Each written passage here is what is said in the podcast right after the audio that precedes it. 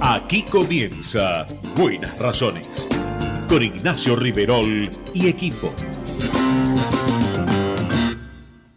28, 34, 58. 73. No importa si tenés 18 o 70 años, vos también podés terminar la secundaria de forma virtual y desde cualquier lugar del país. Con educación hay futuro. Conoce más en buenosaires.gov.ar barra Terminal la Secundaria. Buenos Aires Ciudad. En Lanús, nuestros vecinos cuentan con el nuevo programa de telemedicina pediátrica para chicos de hasta 16 años. Si sos vecino de Lanús, solo tenés que empadronarte, registrate en la app y acceder a tu consulta médica. Así de fácil. Informate en lanús.gov.ar barra telemedicina. Lanús nos une. ¿Qué es lo que hace a San Isidro distinto? ¿Será que vivimos haciendo obras que nos hacen vivir mejor, como la nueva senda del hipódromo? ¿Será porque seguimos haciendo megaconstrucciones? Sí, porque seguir mirando hacia adelante hace todo distinto. San Isidro. Buscando ayudas visuales para maculopatía. Solicita un turno en saraco.com o al 4393-1000 o al 4902-2222. Consulta a tu médico oculista, porque son tus ojos. saraco.com Capacitate de forma fácil y gratuita. Accede al Instituto Legislativo de Capacitación Permanente en legislatura.gov.ar. Legislatura porteña. Nos une la ciudad. En Laboratorios Vago, tu vida nos inspira a innovar junto a los mejores, a crear valor en equipo para estar siempre cerca y ofrecer productos de calidad que aseguren tu bienestar y el de tu familia en cada etapa de la vida. Laboratorios Vago, ética al servicio de la salud. En cada momento, el municipio de Tigre está con vos. Tigre es mi vida. Municipalidad de Tigre. Llegás a tu casa con un auto nuevo. Un auto nuevo llega a una concesionaria en un camión. Un camión sale a la ruta con 8-0 kilómetros de una planta. A la planta le llegan componentes de una fábrica de autopartes. A la fábrica de autopartes le llega el acero. Al acero lo hacemos pensando en tu auto nuevo. Ternium. Acero para hacer.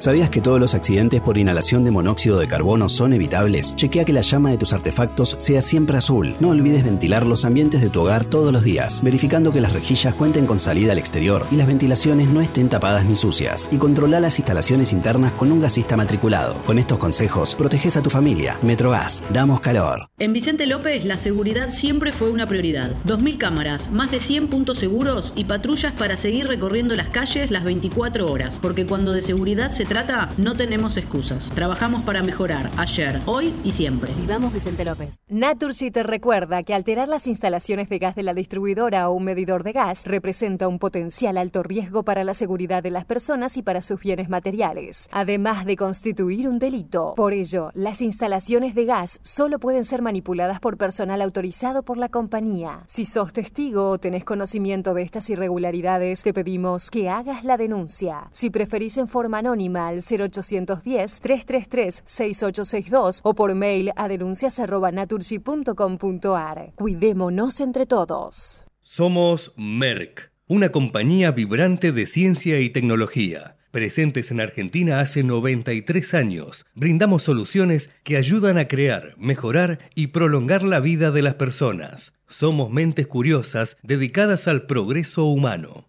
Somos PAE, líder global de energía. Ofrecemos productos y servicios a la industria y estaciones de servicio. Estamos presentes en todas las cuencas productivas y llegamos con gas natural a todo el país y la región.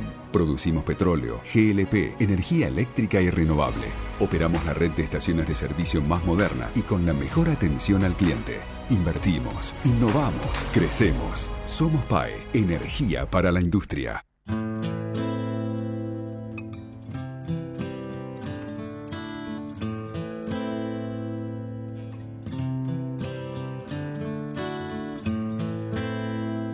I hurt myself today to see if I still feel. I focus on the pain, the only thing that's real. The needle tears a hole. The old familiar sting. Try to kill it all away. But I remember everything. What have I become? Bienvenidos. Muy buenos días, muy buenos días. Está Javier Martínez en la operación técnica, Altana Romañuc en la producción periodística, quienes habla Nacho Riverol. Estamos en Ecomedios, como hace tantos años, estamos con buenas razones. Sábado, nublado en la capital de la República Argentina, en la zona eh, de la eh, área metropolitana que se denomina AMBA. Ahora tenemos 16 grados y nos vamos a quedar hasta las 11 de la mañana con buenas razones. La humedad eh, se siente 75%, la presión medida en hectopascales 1010.6, el viento en calma y la visibilidad óptima, hasta ahora 10.000 metros. Para lo que resta de la jornada de sábado se anticipa una máxima de 21 grados, ya hemos superado la, la mínima estimada en 15, para mañana 13 de mínima, con 20 grados de máxima. Para hoy, el Servicio Meteorológico Nacional en su página adelanta algunas tormentas aisladas por la noche de hoy. Recuerden que ayer se decía que iba a llover en la madrugada de hoy y en la mañana de hoy y después cambiaba a lindo el día, no fue así. La lluvia estaría esta noche y serían tormentas aisladas. Se mm, mantendrían durante la madrugada del domingo, pero ya el, domingo a la mañana habría cielo mayormente nublado sin lluvia parcial nublado en la tarde y por la noche algo nublado. El lunes, ahí vamos a una mínima por primera vez por debajo de 10 grados, 9 grados de mínima, 16 de máxima.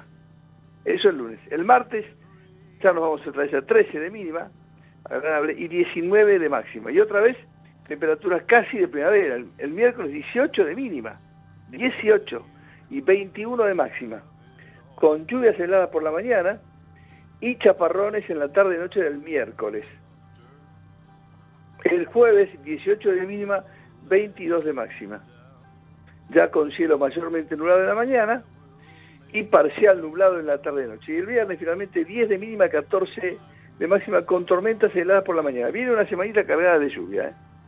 con un poquito de lluvia casi todos los días, menos uno. Así que bueno, eh, bueno, típico también clima de otoño, ¿no? Pero ya estamos como más cerca del invierno que que de otra cosa, y no hemos tenido frío. Es así, lo del cambio climático ya es absolutamente innegable y Argentina está haciendo todo para que eso justamente se complique aún más. Bien, nos vamos a quedar, como dijimos, aquí en, nuestra querida Ecomedios hasta las 11 de la mañana con, con buenas razones y repasando una semana, bueno, plagada de inexactitudes, incertidumbres, malas noticias. Cerró mayo y casi todas las consultoras anticipan una inflación que podría estar en torno al 9%, un poquito más, un poquito menos, un espanto, un espanto. Eh, después, en las últimas horas, eh, Massa consiguió una extensión del swap con China, es un, instrumento chino que no es convertible, automáticamente hay que hacer toda una maniobra, anunciar, se puede utilizar solamente para pagar los servicios chinos y aparentemente más interpreta o dice que es de libre disponibilidad, que se puede utilizar para equilibrar el mercado de cambio, lo cual sería un horror, sería pedir plata para equilibrar el mercado de cambio en lugar de sincerar. O sea, más distorsión, más distorsión. Em, la Corte en las últimas horas de la semana confirmó que Uñac no puede presentarse otra vez como candidato a gobernador, porque está violando la Carta Magna de la provincia de San Juan, y creo que ahora se fijó para el, eh, creo que para el domingo 12 de junio las elecciones, después lo vamos a confirmar, pero no puede correr Uña como candidato.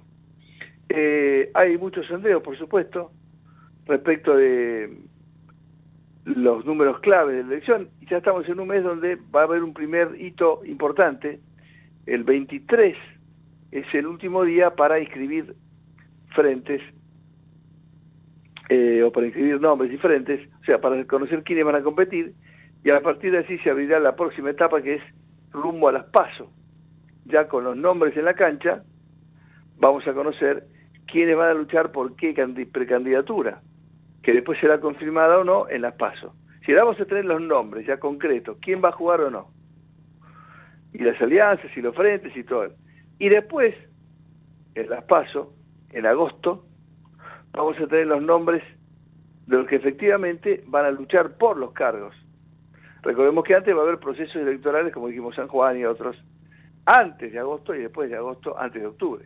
Si se van a votar cargos provinciales de gobernador para abajo, no cargos nacionales, se van a votar gobernadores, intendentes municipales, legisladores provinciales, ¿sí? diputados y senadores provinciales, subir a Cámara Bicameral, pero los cargos nacionales quedan para las pasos de agosto y las elecciones de octubre. ¿sí? Así que ahí, está más o menos el programa, con lo cual estamos en un mes importante, justamente porque el 23 está la fecha para escribir tanto nombres como frentes, límite. A partir de ahí ya tenemos clarito por lo menos quiénes juegan a qué, como precandidatos. ¿sí? Está cada vez más definido que el frente de todos sí va a ir a una paso, y la que siempre quiere titular todo es Cristina Kirchner, que eh, insólitamente por lo de Marijuana está cerca de ser sobreseída en la causa de la ruta del dinero acá. Insólito. Pero bueno, eh, hay que respetar los fallos de un juez muy particular, ¿no? Eh, en fin, em, ¿qué le vamos a hacer? Eh, después hay de todo para repasar. Lo de, lo de, los cereales terminó el Soja 3, con un resultado que fue de unos 5 mil millones, pero que en, los últimos días sumaron girasol, cebada y sorgo, porque si no, no llegaban. Con lo cual queda muy poco para rascar en el fondo de la, otra, en la olla en los próximos meses. Eh, y hay mucha bronca con la extensión que hizo el gobierno del fideicomiso de trigo. Y lo que se liquidó en los primeros cinco meses del año, por parte del campo, eh, son 6 mil millones menos de dólares que el año pasado. Fíjense el tamaño del daño entre las políticas del gobierno, absolutamente regresivas en de la producción, retenciones, impuestos, sí, etcétera, y la sequía. Por suerte, gracias a Dios, está lloviendo en la zona más seca. Está lloviendo con buen régimen, con lo cual se están adelantando implantaciones, es decir, están sembrando un poquito antes trigo y, otras, y otros cereales. Veremos si esto después resulta. Eh, como dijimos, nos quedamos hasta las 11 de la mañana,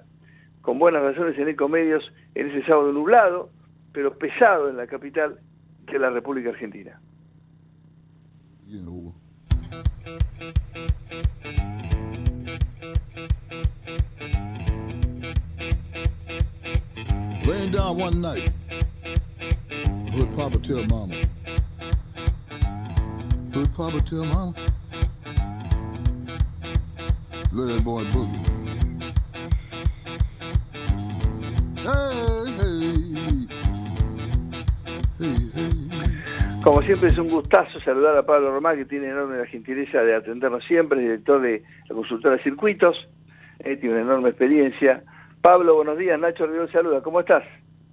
¿Qué tal, Nacho? Buen día. Muy bien. gracias, Pablo, por tenerse un sábado tempranito. Ustedes están con mucho laburo, así que por ahí podés descansar un poco, pero estamos nosotros para molestarte. Gracias por la gentileza otra vez. problema. Y Pablo, bueno, vos sabés que se entra en un mes muy decisivo, aparece un hito importante, es el límite del 23 de junio, para escribir frentes y nombres, y después ya vamos rumbo a las pasos. Pero eh, por siempre, como siempre los sondeos son muy importantes, la provincia de Buenos Aires es como dicen ustedes, muchos analistas, la madre de todas las batallas, hay sondeos importantes y queremos saber hoy eh, dónde estamos parados con esta dinámica tan terrible que tiene la economía argentina, que por supuesto supedita todo, la inseguridad, los temas más candentes, pero ¿qué, qué últimos números tienen ustedes, Pablo, por favor? Sí, nosotros lo que venimos viendo es un poco lo que vos marcás, que hay, bueno, un, proceso que, tiene que ver primero con la con el posicionamiento de los dirigentes, sobre todo los de los del Frente de Todos, que no que no se ha definido cómo cómo va a ser la organización de la estrategia electoral, si va a haber eh, dos, dos, dos candidaturas, una candidatura única para las PASO, bueno, eso se va a definir ahora en junio. Y, y, por otro lado, bueno, el escenario de, de PASO con, con las con los espacios políticos que, que nosotros, eh, bueno, venimos viendo que, que, forman parte de la discusión. Y, y, un poco lo que vemos es que hoy Sergio Massa está en mejores condiciones electorales o de, o de posicionamiento que, que, que, Guado de Pedro y que Daniel Scioli dentro de, del espacio frente de todos y que Patricia Bullrich está un poquito por arriba de, de Horacio Rodríguez Larreta eh, cuando uno mira el posicionamiento de los dirigentes no hay una diferencia tan grande. Ahora, cuando uno mira el, en el escenario de paso, y bueno, ahí la diferencia se hace un poquito más grande. Yo creo que, que de todas maneras, más allá de lo que, lo que hoy dicen los números, que, que lo que marcan también es, un, bueno, un mayor nivel de participación de, de aquellas personas que, que, que están activas políticamente, el núcleo duro, pero Horacio Rodríguez Larreta tiene, bueno, me parece a mí un espacio para crecer sobre sectores más independientes que, que quizás hoy en las encuestas eh, aparecen como ninguno o no, o no aparecen tan, tan marcadamente. Y después, bueno, eh, Javier Milei en la provincia de Buenos Aires, cerca de, del 15, 15% de, bueno, de representación, y un poco más atrás, el peronismo no kirchnerista, que nosotros, bueno, lo ubicamos a, a Guillermo Moreno y a otros dirigentes como Schiaretti, Urtubey, eh, Santiago Cunio, como, bueno, representantes de ese espacio, y lo que vemos es que Guillermo Moreno es el que mayor nivel de, bueno, de representación tiene, creo que obedece un poco a, su participación pública y, y, que es el, bueno, el dirigente de ese espacio que, que más está tratando de llevar adelante esa agenda. Y después, bueno, la, eh, el Frente de Izquierda con más o menos cuatro puntos, que, ahí, bueno, también tiene una, una interna entre, entre Miriam Bregman y, y Gabriel Solano. Corregime, Pablo, yo creo que leí que ustedes, cuando ponen precandidatos, si juntadas, por supuesto, no es eh, absolutamente, no es lineal, no se traslada, no hay fidelización, pero cuando vos sumás los precandidatos de, de, Juntos por el Cambio de la provincia de Buenos Aires gobernador, eh, contra Quisero, que es el único, ahí le saca una pequeña luz eh, Juntos por el Cambio al, al, frente.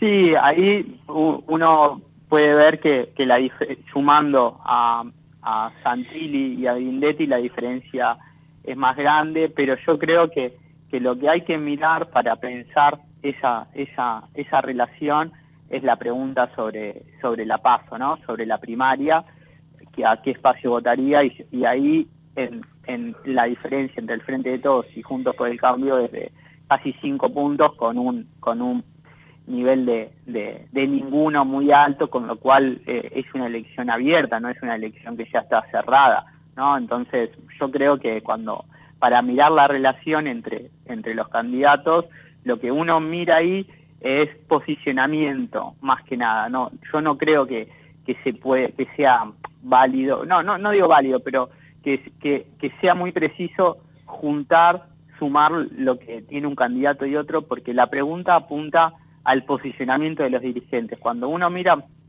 la pregunta sobre las pasos ahí sí me parece que, que es busca más esa relación. Es decir bueno en qué primaria votaría cada, cada uno. Bueno, y dentro de esa primaria, después eh, se divide entre los, que, los dirigentes que están dentro de esa primaria, que no es lo mismo que poner en el menú nueve, nueve dirigentes y después ir sumando por espacios. Pero bueno, eso es una cuestión quizás eh, metodológica y, y, de criterio metodológico, pero bueno, no, no, no hay una sola, se pueden hacer las dos y, y te llevan a, a, a, distintos análisis y bueno, forma parte de, de, la discusión de los números, no, no, no es una, los números no, no, como decimos nosotros, no se comen solo, digamos, ¿no? Tien, necesita un análisis y hay distintas miradas para, para entender esos números.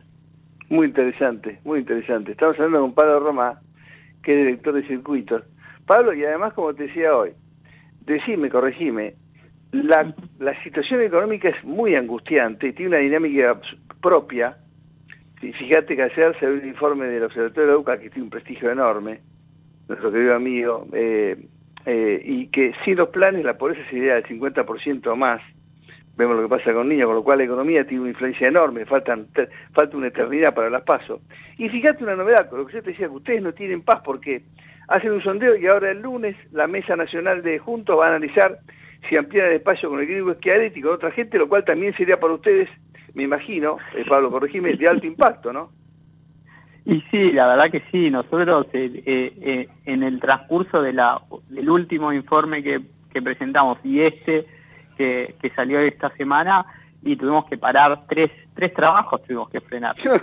porque, porque bueno, porque suceden cosas, cambios, modificaciones, uno arma la, la encuesta, arma los cuestionarios y después cambian y, y, algunos, por ejemplo, nosotros en este cuestionario en Provincia de Buenos Aires no medimos a, a, Victoria Tolosa Paz ni a ni a, ni a Guillermo Britos, el candidato a gobernador de, de Miley, porque bueno, ya teníamos preparada la encuesta y bueno, y salió con esa con ese defecto. Ahora bueno, vamos a esperar a ver si en la próxima los vamos a incorporar y bueno, y vamos a esperar a ver qué pasa con, con Schiaretti, que, que bueno, que obviamente, bueno, ya Schiaretti en 2019 tuvo un rol importante para Juntos, que fue al menos todo, muchos dicen que, que el que rompe el espacio de, de, de Labaña, Urtubey, Schiaretti, Massa, Pichetto es Massa y yo creo que, el que el que tiene un rol más activo en eso eh, fue Schiaretti, digamos, ¿no?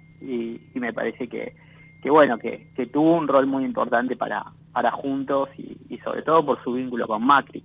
Ahora, bueno, habrá que ver qué pasa si, si entra dentro de, de Juntos, que yo creo que para Juntos sería importante, porque también la discusión que están teniendo es una discusión muy dura, eh, que, que, bueno, que algo que, que nosotros decimos siempre, que pero que a veces es difícil de, de comprender o de, o de mirar. Cuando se dan estas discusiones a nivel nacional, pueden adoptar una forma que puede ser dura, pero se, se muestra, se puede mostrar distinta, ¿no? Como decir, bueno, es más amigable, más amistosa, hay pactos de convivencia, Ahora, cuando esas discusiones bajan eh, a nivel territorial, son cada vez más crudas y, se muestran cada vez peor, cada vez más duras esas disputas. Entonces, esas discusiones a nivel territorial, por ejemplo, en los, en los municipios del interior de la provincia de Buenos Aires, en el interior del país, esas peleas son muy duras porque a, veces se, organizan por el enfrentamiento interno que hay en ese territorio.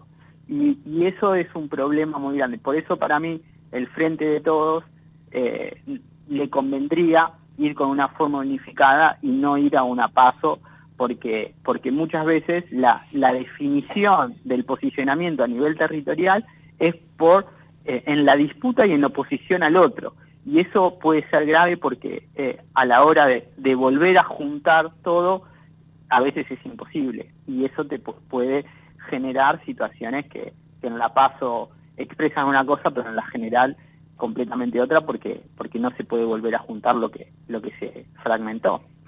Muy interesante. Eh, Pablo Román está hablando con nosotros. Pablo, y viste que está el famoso voto cautivo, que pase lo que pase, sobre todo con Urbano, votan lo mismo. Ahora empieza a haber informes de ustedes, los que están ahí en el campo todo el tiempo, y los expertos dicen, ojo porque hay gente que está sufriendo terriblemente la inseguridad, y la inflación, fíjate, los números, las provisiones anticipos para mayo, están dando que la famosa inflación de ventana, lo que ponen kiosquitos almacenes en los lugares más pobres, ahí la inflación es mucho más alta en alimentos, da 11, 12%, o sea, ahí sufren más todo, sufren inseguridad. Eso, la economía, la inflación, la inseguridad, impacta, Pablo, puede, puede finalmente definir y cambiar todas estas especulaciones políticas en una elección tan importante como esta? Yo creo que, que tiene su influencia, que, que, juega su rol, que juega su percepción a la hora de entender la realidad y quienes pueden interpretar esa realidad para transformarla, digamos, ¿no? Me parece que eso incide en la, en la percepción de mucha gente. Yo creo que a veces cuando se habla de voto cautivo se habla con, bueno, de, alguna manera un poco eh, quizás peyorativamente, pero yo creo que, que no hay voto cautivo, más bien sí hay ciertos niveles de representación que, que, además de lo económico, bueno, se cruza con otras variables que es la, la identificación, la identidad, eh, bueno, y también la, la racionalidad en términos de quién, cómo es la evaluación en términos de quién puede resolver los problemas, digamos, ¿no? Entonces yo creo que, que, hoy pensar eh, en, en las elecciones, yo creo que, que la dirigencia política tiene que tener cautela, sensibilidad para dirigirse al electorado. No creo que, que esto, ¿no? Que, haya voto cautivo, que los que alguien tenga votos a, a disponibilidad. no eh, creo que suceda. De hecho, pasa en el en el frente de todos, digamos, ¿no? Hay un proceso sin Cristina Fernández de Kirchner se abrió un proceso de dispersión muy grande no queda claro si Daniel Scioli, si eh, Guado de Pedro, Sergio Massa pueden representar lo mismo que representa Cristina Fernández de Kirchner, porque algunos, por ejemplo, Guado de Pedro quizás sí lo representa más desde lo ideológico lo que representa Cristina Fernández de Kirchner, pero no quizás, pero quizás no desde lo político. Y en cambio Massa al revés, quizás lo representa más desde lo político, pero no tanto de lo ideológico. Entonces, es difícil pensar en términos de esto, ¿no? De muchas veces el voto cautivo, lo, tal tiene tantos votos y no, pero no hay esa votos en disponibilidad. ¿no? hay emotividades y cosas, relaciones históricas de barrera. Ayer contaba un experto, decía que eh, por ahí un peronista que puede estar en el cargo o no, va y te resuelve un tema. hace falta de cajones para entierros en la provincia de Buenos Aires. Pero después que te hace ese favor, va con la va con el, el, sobre y la boleta y te dice, si vos me traes el sobre a otro, lo que pasa es que el peronista va históricamente y le lleva el sobre con la boleta. Parece increíble, parece un dato bien de campo, pero que ocurre, y es lo que vos decís, hay emotividades, tradiciones. Claro, y el que se anime a romper eso, por ahí se queda con el voto. Claro, sí, sí, sí, eso, esas cosas ocurren, pero también hay una, yo creo que hay, hay una racionalidad, la, la, gente, o sea, hoy eh, también en, la distancia que hay entre la política y la sociedad, la gente también entiende que que tiene parte de ese, de ese poder de, elegir, de optar, y, y, bueno, y también esto, ¿no? Un poco lo que nosotros vemos, eh, que nos pasa un poco en las encuestas, que la gente opina una cosa y después, bueno, va a la, a la, a la elección y hace otra, digamos, ¿no? Por eso también las diferencias muchas veces entre eh, los sondeos de opinión y, y los resultados electorales, porque hay una, también esto, ¿no? La gente dice, bueno, yo... Eh, voy a, hacer lo que lo que tenga ganas. sí, creo que eso es correcto. Es muy interesante lo que decís. Muy interesante. Pablo, ¿y notás? Viste que se da mucho de hartazgo. Más que en 2001 que se vayan todos, como ahora hay mucho hartazgo, veamos, hay más pobreza, hay más inseguridad. ¿Notás en el campo hartazgo o algo o una sensación parecida? Así, bueno, basta muchachos, eh, por favor, cambien un poco las cosas. Sí, yo creo que un poco lo que lo que está planteado es que las cosas así no, no pueden seguir, digamos, ¿no? Eh, que, que, se transformen para de un lado o del otro, pero que se transformen, ¿no? Y, y creo que, que, eso es importante. Yo lo que lo que noto eh, es un poco de pesimismo, creo que también el reconocimiento de, del peso de la deuda y de lo que significa la, la situación económica, la inflación, como vos decías, sobre todo en los alimentos, eh, las perspectivas del año para el próximo año en términos de, bueno de, los pagos al Fondo Monetario Internacional y, bueno y situaciones que hacen a la vida cotidiana como la inseguridad o eh, hacen a que la, digo, se, se sienta esa esa esa necesidad de que algo cambie porque las cosas así como están no no pueden seguir y creo que, que en esta elección se, algo de eso se va a jugar pero también entiendo que, que la que la sociedad, el, electorado, le está reclamando a la dirigencia política de alguna manera que, traten los temas más de fondo. Creo que no hay, que, que no hay margen y contexto para consignas superficiales, livianas. Creo que, que la dirigencia política en esta campaña va a tener que tratar de explicar cómo va a resolver esta situación compleja y de hecho ya, ya lo venimos viendo, no hay tanto margen para por ejemplo, como sucedió en 2015, la revolución de la alegría, o como sucedió en 2019 con la idea de comer el asado, ¿no? Eh, ese tipo de, consignas livianas me parece que, que hoy no tienen tanto lugar, un poco por, por la evaluación de que tiene la sociedad y, el, momento, cierto cansancio, pesimismo, un poco esto que vos decís, hartazgo, y creo que, la dirigencia política va a tener que tratar de, de, hablarle de una manera más más profunda o quizás o, más seria al electorado de la sociedad para ver cómo se, se, salvan, se saldan estas, estas deudas que, bueno, que, tiene también la política con, el conjunto de la sociedad. Pablo, y antes de despedirte, recién otra vez la gentileza, eh, van allá de los números de, de intención de voto y demás, en imagen, ¿a quién tenés mejor posicionado hoy? ¿A quién? Mirá, vos es que, ahí no te voy a poder responder esa pregunta porque nosotros no en general no medimos imagen, porque es difícil eh, la evaluación de la imagen, ¿no? Para medir imagen uno tendría que hacer una un seguimiento sistemático y, de largo plazo para, para poder hacer una evaluación, ¿no? Yo creo que, que ahí hay una dificultad, eh, y sobre todo en los momentos electorales, porque porque hay gente, hay dirigentes que tienen buena imagen pero no no tienen votos, no tienen eh, eh, representación social, eh, pero tienen buena imagen por distintas razones y hay otros que tienen muy mala imagen pero tienen tienen votos, tienen representación y yo creo que a veces confunde un poco porque a veces se piensa que el que tiene imagen puede trasladar esa imagen a votos y eso no es así en la realidad entonces nosotros preferimos, bueno, hacer preguntas más directas en términos de, del electoral o de la representación política, ideológica y no tanto de la imagen.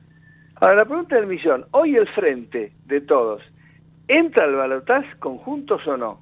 ¿O es mi ley? Mira, los números que nosotros tenemos eh, lo ubican a, Juntos y, a, y, al frente de todos en, eh, bueno, más arriba que, que, que el espacio de mi ley nosotros a mi ley lo tenemos entre el 15 y el 18, no como quizás algunos colegas lo, tenían o lo tienen más cerca del 26 o el 30, pero bueno, ahí hay también, como te decía recién, digamos, no hay apreciaciones, criterios metodológicos que, a veces hacen a que a que una muestra, bueno, tenga eh, sus, bueno, pueda estar un poco sesgada para arriba o para abajo, ¿no? No no digo no digo que, la mía no no, no, claro, no no pueda tener ese pliegue, ese relieve que a veces eh, bueno, pero mm, el seguimiento que nosotros venimos haciendo de los datos en la provincia de Buenos Aires y en Ciudad de Buenos Aires no nos da más de, del 18, 19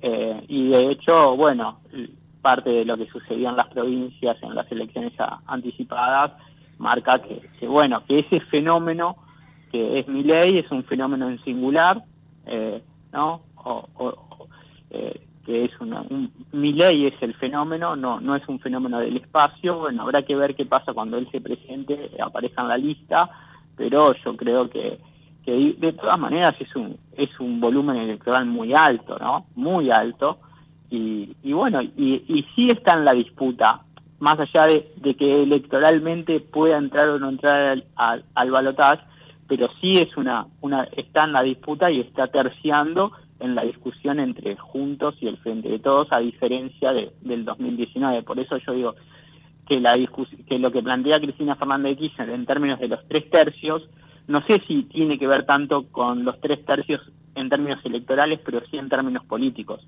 Y ahí yo creo que, que, que es más serio, digamos, ¿no? La discusión del tercio, de los tres tercios en términos políticos que en términos electorales. Porque en términos electorales eh, uno podría decir que, que mi ley quizás no está tan arriba y, bueno, pero, pero en términos políticos yo creo que sí, porque, porque bueno, mi ley forma parte también de la discusión populismo-antipopulismo, kirchnerismo y en ese sentido, bueno, engrosa las filas del anti, ¿no? Y para y para el gobierno eso eso es complejo, complicado porque porque también el, el, espacio se le va achicando, ¿no? Entonces, eh, me parece que políticamente las, las dos expresiones que hoy tiene el anti-kirchnerismo, el antipopulismo, bueno, hace que también la discusión sea de tercios, pero, pero como ordenamiento político no lo veo tanto como fenómeno electoral. Bueno, puede ser que suceda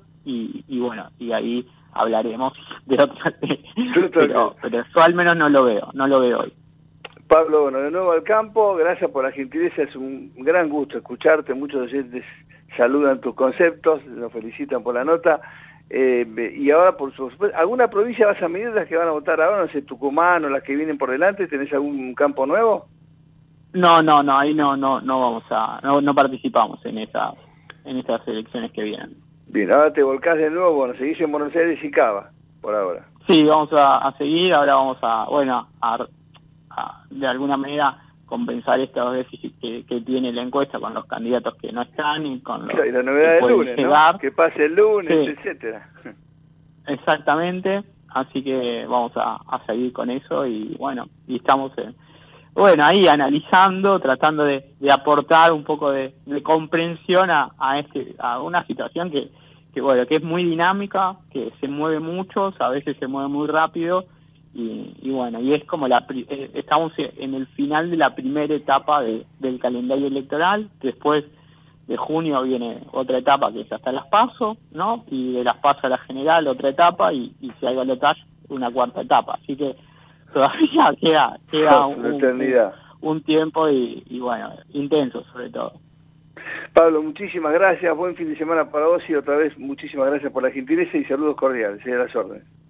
Gracias Nacho, un, placer y gracias, bueno, cualquier momento, gracias. Un gran gusto, un gran gusto. Escuchar a Pablo Romá, eh, muy capo Pablo, eh, director de la consultora Circuitos. Y bueno, actualizamos como está Buenos Aires, ya tenemos a Marcelo Orlando, todo, sobre todo que debe tener Marcelo, mamá mía, Dios me libre. Eh, ¿Cómo está el sábado? Bueno, nublado, con algunas chances de, de, tormentas, eh, por, por la noche parecería ser la cosa, ¿no? Eh, según indica el servicio, lo había indicado para la madrugada de hoy, mañana, eso no ocurrió, esta noche algunas tormentas aisladas. Bueno, pasó de todo, pasó de todo en la semana, Solamente Marcelo Orlando puede ordenar el despelote que hay en materia de justicia en Argentina, así que Marcelito, buen día, bienvenido, arreglate como pueda. Yo ya no entiendo nada, más o menos hacemos una especie de hoja de ruta. ¿Cómo te va, Marce? Buen día. Hola Nacho, ¿qué tal? Muy buenos días. Bueno, obviamente, este, sí, eh, como bien vos decís, pasó de todo, eh, pasó de todo y yo te diría todas las instancias. Empezamos por la cúpula. ¿eh? La cúpula es el máximo tribunal de justicia de nuestro país, la Corte Suprema de Justicia de la Nación, que sigue poniendo límites a las reelecciones indefinidas, este, sigue poniendo límites a los señores feudales, a los que se creen que son patrones de estancia, y este, defiende como corresponde el sistema republicano de gobierno y el Estado de Derecho, fundamentalmente el respeto a la Constitución Nacional. Este, y bueno, lo cierto y lo concreto es que esta semana le tocó el turno a San Juan, este, puso límites y, e impidió la reelección de Sergio Uñac este, para un nuevo mandato. Y bueno, ya San Juan entendió y sabía que estaba cometiendo una irregularidad, así que bueno, borrón y cuenta nueva y están eligiendo este, al nuevo eh, candidato que reemplazará a Sergio Uñac y las elecciones a gobernador en esa provincia ya están dispuestas que serán el próximo 2 de julio, dentro de un mes. Este, ahora, la Corte que tiene pendiente, tiene pendiente este, Formosa, pero también tiene pendiente, Nacho, una nueva presentación que se hizo en los últimos días y que tiene que ver con que mm, este, pidieron que analice la Corte Suprema las reelecciones indefinidas en los este, en las intendencias de la provincia de Buenos Aires. ¿eh? Vos sabés que hay muchos intendentes que este, son elegidos en forma ininterrumpida. Hay, hay, hay intendentes que este, estuvieron más de 30 años en el poder. Bueno, esto es lo que, va que son 30 años, ¿no? Tampoco. que son 30 años y después la, la culpa la tiene Macri, ¿no? Claro, claro, claro, claro, claro, claro, Bueno, lo cierto entonces, Nacho, es que veremos qué, qué pasa con respecto a esta decisión que tiene que adoptar, que seguramente la adoptará antes del 13 de agosto. ¿Por qué digo esta fecha? Porque Kisilov este, mm. dijo que, que el 13 de agosto se se tienen que realizar las pasos en esa provincia. Entonces, entonces, este, no, no sea cuestión de que la Corte, la Corte no tiene plazo, pero bueno, si no se convertiría en una cuestión abstracta esta presentación judicial. este, yo me imagino que la Corte, por cómo está actuando, este, va a resolver rápidamente. Otro de los temas, Nacho, que tiene que ver fue eh, el, eh, el sobreseimiento que pidió el fiscal federal Guillermo Marijuán para Cristina Elizabeth Fernández en este, la ruta del dinero K, en donde ahí Lázaro Báez, el hijo y unos y unos este, 10 eh, imputados más este, fueron condenados por el lavado de dinero eh, proveniente de actividades ilícitas. ¿Te acordás? la famosa investigación que hizo Jorge Larrata con eh, contando plata en la Rosadita, ¿no?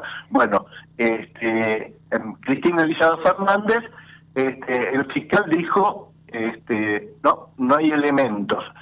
Tardó 10 años para decir, no hay elementos que comprueben, a pesar de que hubo más de casi 400 llamadas telefónicas entre ellos, además de que Lázaro Báez no puede justificar este, de dónde sacó la plata que estaba contando la Rosadita y todo lo demás, este, bueno, no había elementos. Este, eh, Marijuán eh, fue víctima o, este, tuvo que soportar un montón de embates eh, periodísticos, este, políticos, de todo tipo, porque justamente no gustó esta, esta decisión. Lo lógico es que la, justicia siga avanzando y que este, se, cumplan todas las instancias en este tipo de, de, situaciones. Pero bueno, este, no, no pasó y este, organismos oficiales manejados por el kirchnerismo, como es la UIF y la FIP, que en esta causa estaban como partes querellantes, actuaron como están actuando últimamente desde que llegó el gobierno de Alberto Fernández, con este, total impunidad para los corruptos. Este, ellos tampoco este, apelaron, sino que pidieron el sobreseimiento de Cristina Elizabeth Fernández, así que es muy probable que al no haber acusación,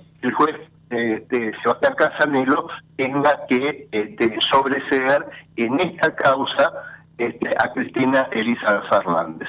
Así que bueno, veremos, eh, es, una, una cuestión de día, pero bueno, este, ya tuvo esta, esta, esta resolución judicial a favor y también este, se espera porque parece que los que, el kirchnerismo tiene los votos necesarios en la comisión de, del Senado para para este que un magistrado continúe en el ejercicio de, la magistratura después de los 75 años. Y entonces bueno eh, claramente el kirchnerismo está en retirada pero antes de irse quiere poner jueces amigos justamente para que le garanticen este, todo tipo de impunidad. Y entre ellos este, intenta prorrogar por cinco años más el mandato de la hoy presidenta de la Cámara Federal de Casación Penal, que es la doctora Ana María Figueroa. Es una doctora que este, eh, yo diría, este, siempre con sus fallos, sus sentencias, siempre, siempre han sido eh, favorables al kirchnerismo y en contra de los opositores de eh, Cristina Elizabeth Fernández. Este, vos sabés que em, es, em, todos los jueces que son previsibles son parciales.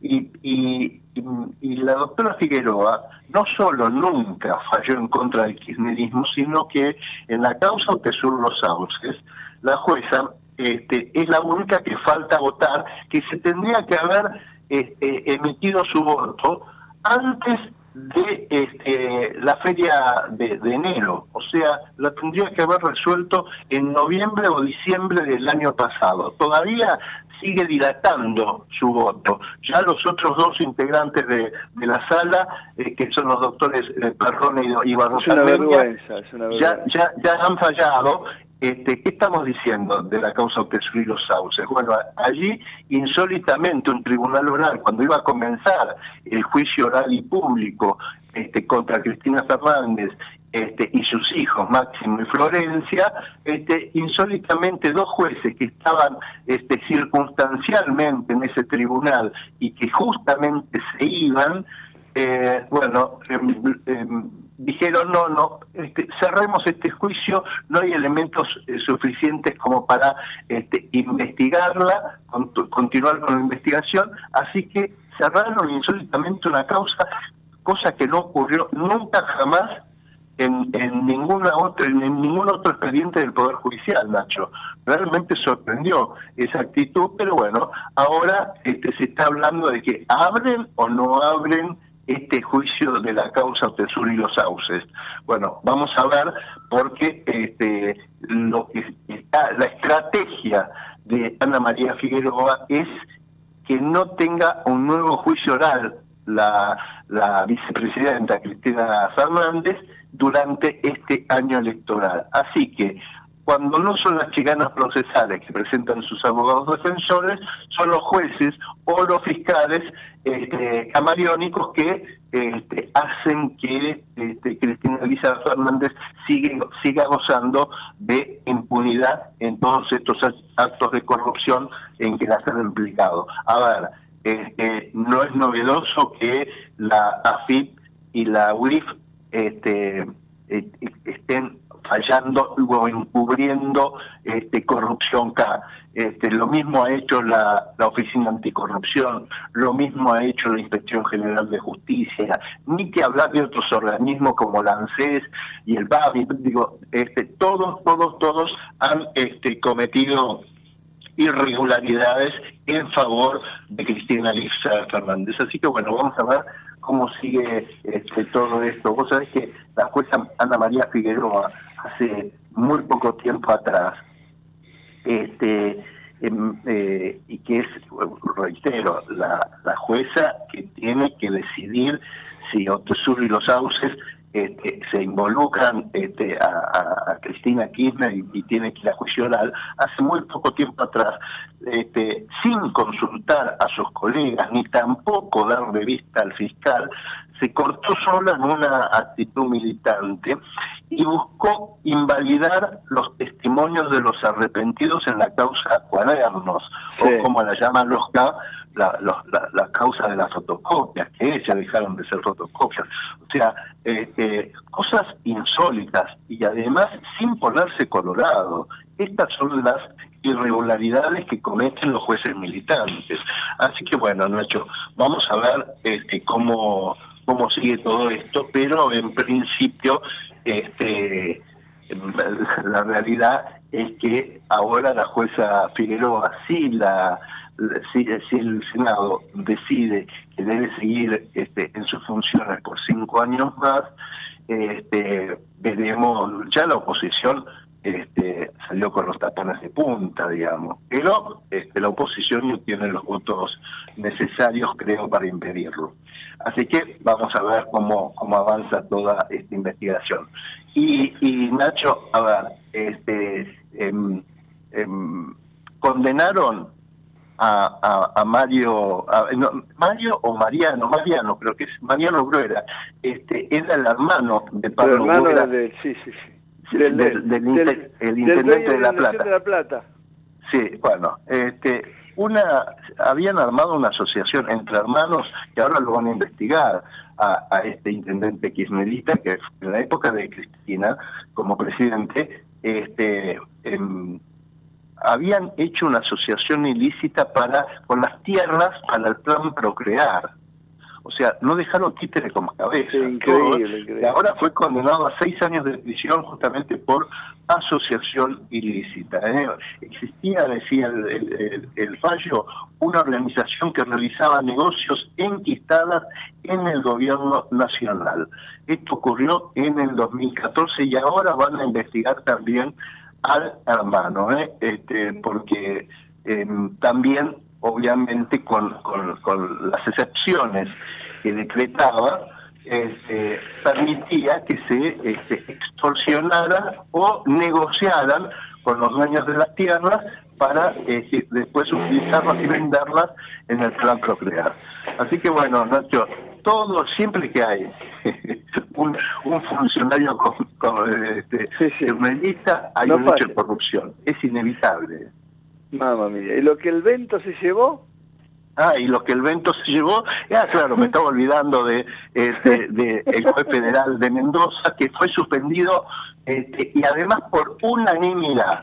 Este, el, el presidente de la Corte y eh, presidente del Consejo de la Magistratura llamó a los kirchneristas, los levantó en peso y dijo, ustedes hagan lo que quieran, pero este, yo ya tengo los votos necesarios como para que esto avance. Este, ¿Y qué hicieron los kirchneristas? No querían en un año electoral quedar como pegados con un juez que además ya este, estaban los votos para para este, suspenderlo en el cargo. Así que el juez Bento está acusado, tiene ocho procesamientos, este, tiene este, causas por este, asociación ilícita, por este, recibir coimas a cambio de mejorar la situación procesal de, este, de delincuentes. O sea, y este era el juez electoral, eh, juez federal y además con competencia electoral de una de las cinco provincias más importantes del país, la provincia de Mendoza, este, que ahora no va a manejar las elecciones en esas provincias porque ha sido suspendido. Eso sí, no va a quedar detenido porque porque sigue teniendo fueros hasta que sea destituido. Así que él este, no va a ser, este, va a seguir siendo eh, juez federal suspendido. Este, así que, bueno, Nacho, este, tenemos, tenemos como sigue eso. Otro, a ver, eh, ni que hablar de, de, de, Villa, que el la peor condena que tuvo fue este, que no juega más en Boca, ¿no? Claro, eh, claro. Este, y que además este, Villa eh, va a tener que enfrentar en muy poquito tiempo más un nuevo juicio oral este, por abuso sexual. Y ahí sí se le va a complicar porque las penas, el monto de las penas, ahí son sustancialmente distintas.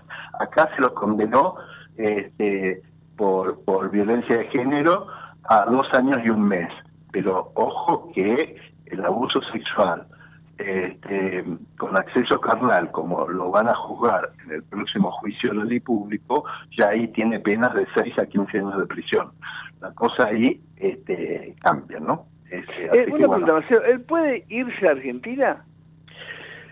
Hoy, hoy por hoy no se puede ir de Argentina. Yo me imagino que en algún momento este, la justicia puede puede eh, facilitarle. Hoy, hoy por hoy, si, si siguiese jugando en Boca, este, cada vez que tenía que salir del país por una por, por un partido, la Copa Libertadores y qué sé yo, tenía que pedir autorización a, a la justicia para salir del país. Hoy tiene prohibida la salida del país. Ah, claro, claro. Por, ejemplo, Boca lo transfiere o hay alguna intención de... Alguien sí. manifiesta esa intención de comprarlo, pero claro, no puede, no sé si podrá salir, ¿no? Ahí está el tema. Eh, no, y hay que ver si, si, si, lo autorizan a salir. Este, claro. la verdad. Él, él lo único que puede hacer, este, se me ocurre, estoy pensando este, mientras charlamos, lo único que puede hacer es sí irse a su país. Es lo Ah, único sí. que, le- que, que la, que la justicia no le podría prohibir, seguir en, en su país este, cumpliendo este, la, la- la- obviamente con todas las limitaciones que tiene, ¿no? Porque no se puede acercar a la, a la víctima, no, no puede ni tan siquiera mandarle un WhatsApp. Este, Así que bueno, vamos a ver. Este, y esta semana que comienza, ahora me estoy acordando, estoy, grande, me estoy acordando que, que, que- que llaman a indagatoria a Sergio Uribarri, el, el, el, el ex gobernador de Entre Ríos, el ex este, embajador de, de en Israel y qué sé yo, este, ahora va a tener que responder por 9 millones de dólares eh, Claro. eh, por No enriquecimiento dejaron nada, ¿eh? No dejaron una sin hacer, ¿eh? Qué bárbaro. No, Bueno, Uribarri es otro que tiene jubilación de privilegio. ¿Cuánto gana un gobernador, Nacho? ¿Vos tenés idea? Bueno, porque Uribarri cobra más de 2 millones y medio de pesos de jubilación mensual, de jubilación. Qué Eh, eh, este, bueno, bueno, y además eh, le encontraron que no puede justificar 9 millones de, de dólares. ¿Qué son 9 millones de dólares? Y además que si, no, vez, si, si, nos descuidábamos iba a ser candidato, otra vez quería ser candidato. Claro, claro. Está, es más, hizo una campaña con la, con la música del Mundial. Exactamente, eh, hace, bueno, hace, 15 o 20 días se estaba haciendo campaña. Sí, sí, no se puede creer, no, se puede creer. es, realmente insólito, sí, sí Impunidad total, impunidad total. Y son increíbles, son increíbles. Bueno, ¿qué nos queda, Marce, algo? Este, Sí, que es como, como quedar quedan muchas cosas. en, el tema en el tema del atentado este, a Cristina Lisa Fernández, bueno, eh, eh, Gerardo Milman, este, que lo que, lo, que le, piden, le piden este, a Gerardo que, que, entregue su celular para que este, ver si, si tiene algún tipo de vinculación. Vos sabés que en el tema del, del atentado Cristina no, no acepta que la causa vaya a, juicio oral este, con los tres detenidos. Ella dice, tiene que tener algún vínculo político. Y el fiscal luego le dice, acá no hay ningún tipo de vínculo político, no se puede mostrar ningún tipo de vínculo político. Y ella quiere vincular a Revolución Federal con esta causa. ¿Por qué Revolución Federal? Porque alguna vez una, un carpintero, este, no sé, le hizo un trabajo a a Nico Caputo, el, empresario macrista, y qué sé yo, y entonces ahí encontrarían, viste, ella no, no puede entender que tres fascinerosos este, intentaron este, asesinarla, no, no, tiene que ser eh, la, Mossad, la CIA, la, no sé, los servicios inteligentes rusos, no sé quién, pero no puede ser, no pueden ser tres fascinerosos los que, los que intentaron este, matarla. Entonces, este, están buscando alguna pata política y no la encuentran. Entonces ahora este, Gerardo Milman se autoimputó y se, y se presentó en el expediente, la jueza Capuchetti lo aceptó, este, le aceptó la, designación de abogado y entonces ahora el abogado va a poder tener acceso al expediente y, saber de, qué están hablando, digamos, porque hasta ahora no tenían acceso a la investigación. Ahora sí van a tener acceso a la investigación y entonces ahí él, él también va a poder boconear si quiere, o también va a poder pedir o no, o tener actitudes dentro de la causa. Hay una audiencia este, próximamente, en los próximos días, en la, en la Cámara Federal, para determinar si corresponde o no que le secuestren el celular y qué sé yo. Este, y a él ahí va a poder, este, a través de su abogado defensor, eh, que, este, creo que se llama Manuel Barros, este, y que eh, ahí em, él, él va a poder, a través de su abogado, va a poder eh, ser representado en esa audiencia de la Cámara Federal. Así que bueno, eh, que también va a haber novedades en el tema de la de la causa del atentado, en donde el fiscal Rígolo y la jueza Capuchetti ya dijeron, bueno, ya está, ya está terminada la etapa de instrucción, que vayan a juicio oral eh, Brendo y, y el, jefe de los copitos y, el novio de Brendo Uriarte, este, los tres detenidos que están acusados de ser este, los eh, uno un, cómplice y el otro y los otros dos los autores este, del del, del, intento de, de, magnicidio de la vicepresidenta. Así que bueno, este, veremos a ver si la causa pasa a, la, a, juicio oral, como ya lo ordenó incluso la Cámara Federal. Así que bueno, este, este, sí. ¿Ya jugaron? ¿Ya jugaron o, todavía no en esta fecha? No, me hables, no me hables. No, no, no, pero escúcheme una cosa. anoche nos robaron en el eh, al, al, tercer minuto del cuento, este, Argentinos Juniors hizo el, el, el gol en su cancha. Justo el clásico venimos a perderlo. Uh. Pero nos afanaron, ¿eh? Ah, eh ahí tiene que haber... Hay un tema con los referatos últimamente, oh. están, la están pifiando mal, Encima van al bar y el bar es peor, rajaron a uno de la semana, a ese aval lo rajaron por lo del lo del offside de gimnasia con, con no me acuerdo quién, que le hizo meter la pata al juez de campo fueron al, al, bar y el, del, y el, y el, tal aval del bar dio, dio offside una jugada, justamente una de las tres excepciones para no cobrar offside. No, no conoce ni el reglamento, Marcelo, ni el, ni el reglamento. Sí, nos venía bien el empate, además de, de visitante, qué sé yo, pero... Sí, pero esa cancha muy chiva, esa cancha muy chiva. En fin, bueno, Marce, buen fin de semana, gracias por todo, suerte en el programa y nos reencontramos en cualquier momento, con tanta dale, que hay, ¿no? Dale, dale, dale. Gracias, un abrazo grande. Gracias, Marcelo, gracias. Marcelo Orlando, uno de los decanos eh, de la sala de periodistas del Palacio de Tribunales, con nosotros. Han pasado dos minutos de las 10 de la mañana. Vamos a actualizar cómo está la mañana en Buenos Aires. Está linda, está nubladita, eh, la, la mañana con mucha humedad, 78% subió. La presión en hectopascales, 1011. El viento del noreste ha rotado a 7 kilómetros en la hora. Estaba calmo, ¿eh? Y la visibilidad 10.000 metros. 16 9 la temperatura en Buenos Aires, está Javier Martínez en la operación técnica y está Aldana Romañuc en la producción periodística hasta las 11 aquí en Ecomedios. Buenas razones. Desde Buenos Aires, transmite LRI 224, AM 1220, Ecomedios. Podés vernos en vivo en ecomedios.com. Ecomedios.com. Contenidos audiovisuales. Conectate con nosotros. Contestador 5 254 2353. 28. 34. 58. 73. No importa si tenés 18 o 70 años, vos también podés terminar la secundaria de forma virtual y desde cualquier lugar del país. Con educación hay futuro. Conoce más en buenosaires.gov.ar barra Terminal la Secundaria. Buenos Aires Ciudad. Lanús es el primer municipio en incorporar el uso de armas no letales para equipar a las fuerzas de seguridad municipales que desarrollan tareas de prevención en zonas de alto tránsito como centros comerciales, estaciones de trenes y centros de transbordo. Queremos agentes de seguridad más preparados, especializados y mejor equipados para enfrentar el delito urbano. Informate en lanús.gov.ar. Lanús nos une. ¿Qué es lo que hace a San Isidro distinto?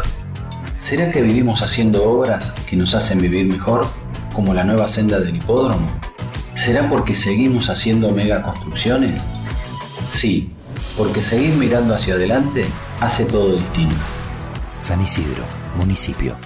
¿Te recetaron lentes de contacto para evitar la progresión de la miopía? Solicita un turno en saraco.com o al 4393 4902-2222. Consulta a tu médico oculista, porque son tus ojos. saraco.com Capacitate de forma fácil y gratuita. Accede al Instituto Legislativo de Capacitación Permanente en legislatura.gov.ar. Legislatura porteña. Nos une la ciudad.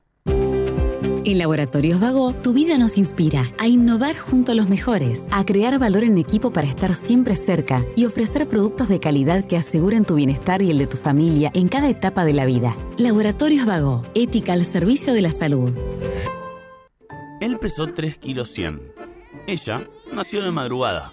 Amparo al año y medio estaba en el maternal de Tigre Centro. Camilo fue el de Don Torcuato. En el materno infantil compartieron pediatra. Ana. También fueron al mismo colegio público, pero Amparo hizo el cole a la tarde, Camilo a la mañana. Él iba al polideportivo Mariano Moreno, ella al teatro Pepe Soriano. Un día, en una plaza, se conocieron. Para no separarse nunca más. En cada momento, el municipio de Tigre está con vos. Tigre es mi vida. Municipalidad de Tigre. Llegás a tu casa con un auto nuevo. Un auto nuevo llega a una concesionaria en un camión. Un camión sale a la ruta con 8-0 kilómetros de una planta. A la planta le llegan componentes de una fábrica de autopartes. A la fábrica de autopartes le llega el acero. Al acero lo hacemos pensando en tu auto nuevo. Ternium. Acero para hacer.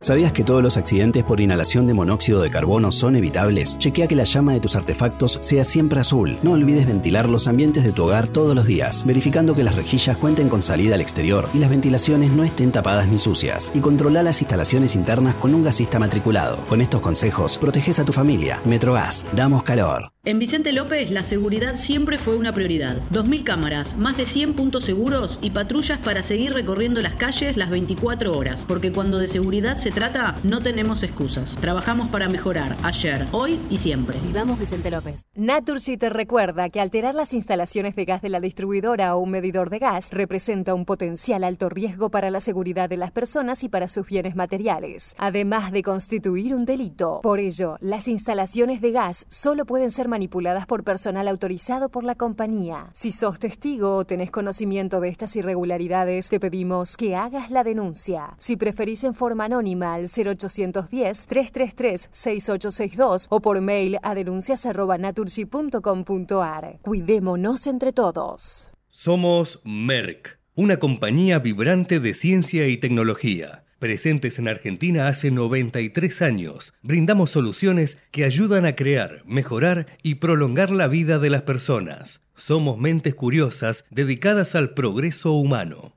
Somos PAE, líder global de energía. Ofrecemos productos y servicios a la industria y estaciones de servicio. Estamos presentes en todas las cuencas productivas y llegamos con gas natural a todo el país y la región. Producimos petróleo, GLP, energía eléctrica y renovable. Operamos la red de estaciones de servicio más moderna y con la mejor atención al cliente. Invertimos, innovamos, crecemos. Somos PAE, energía para la industria.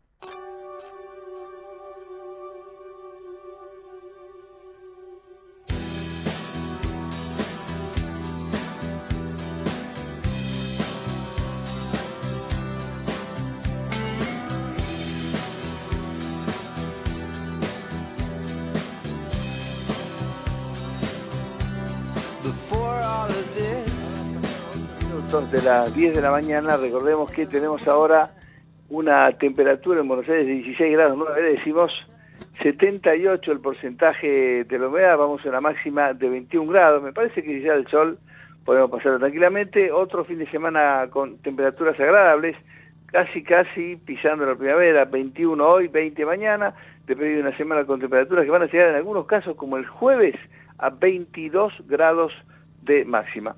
Bueno, y por supuesto lo que también está muy eh, recalentado son los precios. Ha cerrado mayo, hay, hay, estimaciones de todo tipo, pero todas indican otro, otra alta inflación, escandalosa para el mes de mayo, eh, un, una primera parte del año, hasta estos cinco meses durísimos respecto de precios y un panorama bastante difícil. Valentín Gutiérrez ha tenido una vez más la gentileza enorme de atendernos, es economista de la Fundación Libertad y Progreso que elabora uno de los índices más creíbles de Argentina. Valentín, buenos días. Ignacio Riverol saluda. ¿Qué tal? ¿Cómo estás? ¿Cómo están? Un gusto hablar con vos. Gracias, Valentín, por la gentileza de siempre. Bueno, cerramos mayo, ustedes ya habían adelantado un, un número interesante, eh, como siempre, para el, el, índice de precio minorista para el mes. ¿Qué, qué han cerrado y, y, y, y qué perspectivas hay, no? Bueno, sí, desde nuestro propio índice de la Fundación Libertad y Progreso, bueno, tenemos un 9,1 mensual, es el dato, eh, bueno, nuestro y de confirmarse más adelante cuando salga el dato index, sería el más alto desde abril de 2002. Eh, también implicaría que en los primeros cinco meses del año el gobierno acumula 44% de inflación y que de mayo a mayo interanualmente la inflación es de 117%. Eh, bueno, ¿qué significa? Ya sabemos malas consecuencias, suben los precios, eh, golpea sobre todo a los más pobres y nada, por el, por el momento, aunque sea, parecía que no hay forma de frenarlo. Claro. Eh, hoy escuchaba que hay una inflación que era de, de, de ventana, que es la de los los barrios más humildes del conurbano, por ahí la gente abre su pequeño negocio de venta de alimentos, y ahí es peor, porque alimentos, por ejemplo, ahí tiene índices que sobrepasan en algunos casos el 12% de ponderado, con lo cual hay un panorama, por supuesto sabemos que el índice es ponderado, pero hay un panorama aún, aún peor en los justamente los niveles donde más necesidades hay. Sí, así exactamente. Eh, si vemos por rubros, alimentos y bebidas no alcohólicas aumentan 9,1%, el mismo dato general, y eso es muy preocupante porque afecta, como se dice, a los más pobres. Eh, sabemos que la inflación eh, afecta sobre todo a los de menos ingresos porque son, por lo general, eh, las personas que tienen mayor parte de su patrimonio en dinero, en rubros monetarios, llamémosle. Entonces, claro, son los que mayor golpe reciben, además de que el aumento en alimentos, lógicamente, eh, asusta porque sube los pisos de la canasta básica, los pisos para no ser pobre estadísticamente. Eh, entonces, claro, es, es de temer el otro rubro que aumentó, sobre todo es vivienda también, eh, por los aumentos que hubo de tarifas para hogares catalogados nivel 1 y nivel 3 del index. Eh, y bueno, vemos esos saltos también cuando uno controla precios o regula precios. Eh, que se va acumulando la inflación, entonces eh, hay saltos eh, que también golpean el bolsillo de la gente. Ahora, eh, con ese este tipo, ¿no? El, el, el, tan célebre arrastre de que hablan ustedes, no, no, no plantea un buen escenario, tranquilo para junio. Porque por más que por ahí, no sé, después tenemos, tenemos otras tarifas, combustibles, electricidad, eh, salud, hay índices que no aflojan nunca de aumentar, con lo cual yo no avisoro un junio más tranquilo. Sí, por suerte, eh, esto que mencionas de verdad, junio eh, tendría un menor efecto arrastre ya de base, es decir, que es el efecto arrastre, es digamos lo que queda de inflación del mes anterior que no llega a entrar en el índice. El piso para junio es de 1,7, digamos, desde el día cero, pero es un menor que el piso que tuvo mayo de inflación porque tuvo el efecto arrastre de abril, de esa subida que hubo del tipo de cambio corrida también en ese mes, entonces, y junio, como también mencionaste, por este efecto de los regulados, eh, pareciera que, que tendría menos saltitos, entonces eh, la inflación, si bien se encauzaría entre el 7 y 8% mensual, que es muchísimo, bajaría con respecto a mayo, de esa aceleraría. Claro. Ahora, eh, muchos hablan de la, causa de este fenómeno imparable, ¿no? Dicen, bueno, el déficit fiscal, el, valor de la moneda, los dos están relacionados. Ahí yo no veo, corregime, no veo que hace alguna medida, más allá de esta, bueno, renovación de swaps, pasar la gorra, pero ustedes ven medidas de fondo como para decir, bueno, en algún momento este famoso, que más se olvide, la gente que dijo, yo con un 13 adelante para creo que para abril, estamos 9, digamos, estamos en el triple. ¿Qué, qué, genera este, esta cosa incontrolable? Bueno, lo primero que tenemos que entender es el corazón del problema que nos aqueja, que es la inflación es monetaria. Eh, básicamente sobran pesos en la economía y como nadie los quiere, eh, bueno, suben los precios que son la, consecuencia de la inflación. Entonces, eh, vos mencionaste el swap, que, la verdad que tiene muchas limitaciones, el gobierno sale a laurearse eh, con lo que consiguió, pero en el mercado y en las consultoras privadas hay dudas porque no son verdaderamente reservas de libre disponibilidad que pueda usar como poder de fuego para combatir, digamos, los tipos de cambio paralelos. Eh, y si bien existe un poco esa posibilidad, lo cierto es que China tiene obviamente una preferencia que usemos esos yuanes en nuestra relación comercial con ellos. Eh, y siendo así, mientras siga el financiamiento monetario y el Banco Central no tenga el poder de fuego, las reservas para combatir los tipos de cambio paralelo, la inflación va a seguir y no hay plan de fondo por el momento que la pueda frenar. Ya veremos si el próximo gobierno, seguramente de la oposición, eh, ya sea con una dolarización o con un ajuste del Estado, que seguramente en cualquier caso va a tener que hacerse, eh, si consigue un resultado diferente, porque bueno, eh, más allá de los controles de precios, que evidentemente no funcionan, el gobierno actual no, no tiene ningún plan con eso. Ahora, viste que además en las últimas horas intentó explicar que esta renovación de ya por 5.000, que sabemos que no es convertir inmediatamente, etcétera, etcétera, y que tiene prioriza las compras a China, pueden ser utilizadas para intervenir en el mercado del dólar. ¿Eso, eso es correcto? No completamente. Lo cierto es que no es tan claro que esos yuanes que te desembolsa el Banco Central chino se puedan transformar en dólares eh, tan fácilmente.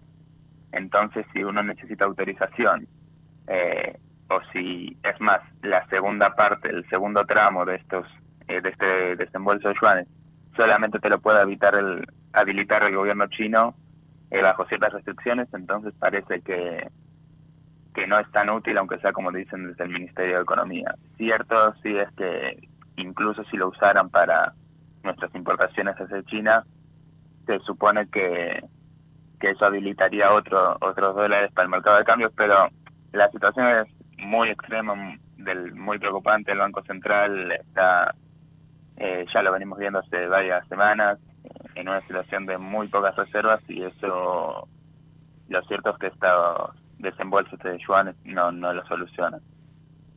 Entiendo lo último, ¿en qué quedó lo del fondo? Porque es como que con este viaje, este periplo a Chino, a China tan particular, quedó como olvidado lo del fondo. En la semana hubo declaraciones, pero eso, ¿cómo está?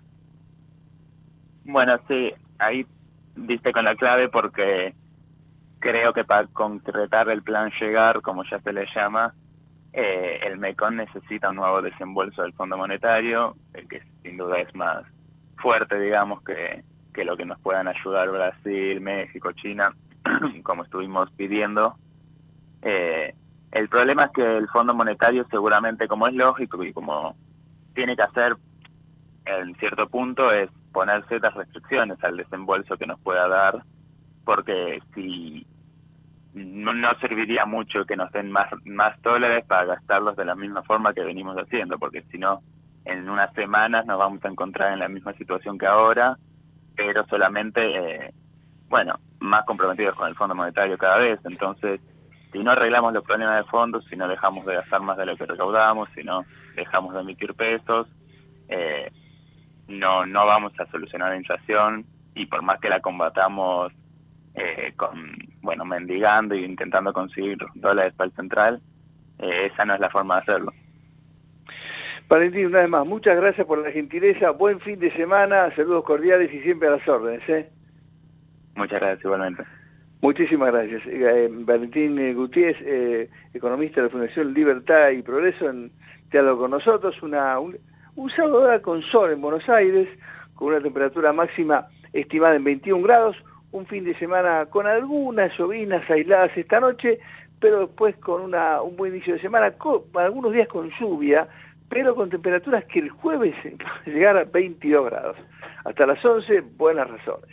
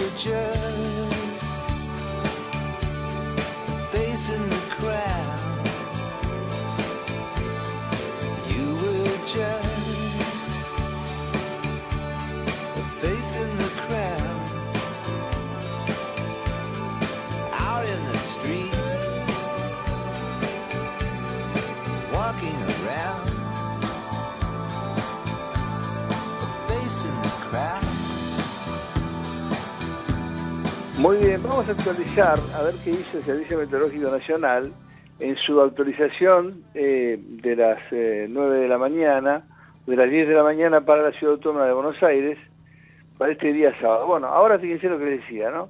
19 grados 2, con un poquito de sol ya la Ciudad de Buenos Aires, vamos a una máxima de 21. Si sigue el sol me parece que la pasamos, 21 tranquilo. Indica el servicio para la noche de hoy algunas tormentas aisladas que se van a prolongar en la madrugada del domingo. Vamos un domingo con una máxima de 20, solamente con algunas tormentas heladas en la madrugada, pero después un día con cielo mayormente nublado en la mañana y parcial nublado en la tarde del domingo. Arrancamos una semana con 9 de mínima el lunes, 16 de máxima, pero después empezamos a subir en las máximas. Fíjese, otoño ya más cerca del invierno, ¿no? Vamos a 19 de máxima el martes, con cielo mayormente nublado, a 21 21 grados en pleno otoño de máxima el miércoles, con lluvias heladas y chaparrones durante la madrugada y mañana y chaparrones en la tarde-noche. Y llegamos al jueves con cielo mayormente nublado con 22 de máxima y 18 de mínima, fíjate, después nada. Y una mínima alta, una mínima sí de primavera, 18 de mínima de primavera. Es más, 18 puede ser una buena mínima de verano, ¿sí? Muy soportable. Y terminamos, cerramos el viernes con 10 de mínima algunas tormentas aisladas y 14 de máxima. Bueno, eh, ¿sabe usted que, bueno, mejor dicho no lo saben, ¿saben cómo estamos económicamente en Argentina? Con una altísima inestabilidad y volatilidad e incertidumbre. Somos casi expertos en tema monetario, ¿no? Para ver cómo nos salvamos de que nos coma la inflación, el déficit, bueno, todos los males que hace décadas sufrimos. Entonces, claro, hemos aprendido a que cualquier instrumento disponible, por más tecnológico, nuevo que sea, bueno, esté casi en la, en la discusión diaria, ¿no? La, la, las monedas, las bitcoin, ¿sí? Las monedas virtuales, las monedas que uno no puede ver supuestamente, que no es el, el, el, moneda, el, papel moneda, moneda, son una, una verdadera revolución. Y Argentina es un país que está a la vanguardia, ¿sí? En un mundo cripto, que hay que desencriptar para que justamente mucha gente que por ahí todavía no se anima, los jóvenes olvídate, están todos al día. Somos por ahí nosotros los que tenemos algunos, los que no nos dejamos usar computadoras en el colegio, ni máquina de calcular, la gente no puede creer esto. A mí, no, a mí me tenían prohibida la máquina de calcular, ni hablar de los exámenes. En los exámenes iba así con la máquina de calcular y te ponían uno. Pero en la semana no podía, tenía que ser todo, por eso yo, que soy, que me cuesta bastante matemática, ¿sí? Nunca, siempre fui digamos, de lo que tenía que estudiar bastante, ¿sí? Este, pero hago cuenta rápido en lápiz, porque pues la sigue toda mi vida así, ¿no? Inclusive mentalmente. Bueno, eh, para hablar de todo esto, ¿qué es el mundo cripto? ¿Cuál es la, la, la garantía de sustentabilidad de las criptomonedas? ¿Dónde está el secreto de la inviolabilidad? ¿Por qué hoy está creciendo en el mundo la consideración de este tipo de instrumentos? Inclusive hay naciones que lo consideran. Está un experto, el ingeniero Jacques Saraco, que es un capo, ¿sí? realmente es un pionero, junto con la mano trajeron PIN a la Argentina, hoy son líderes en materia de criptomonedas y de, y de banca dedicado a eso, y ha tenido la enorme gentileza de atendernos para eh, desencriptarnos un poco el mundo cripto y, y ponerse a nuestra disposición. Ya, ¿cómo te va? Buen día, Nacho saluda. Nacho, buen día, ¿cómo estás?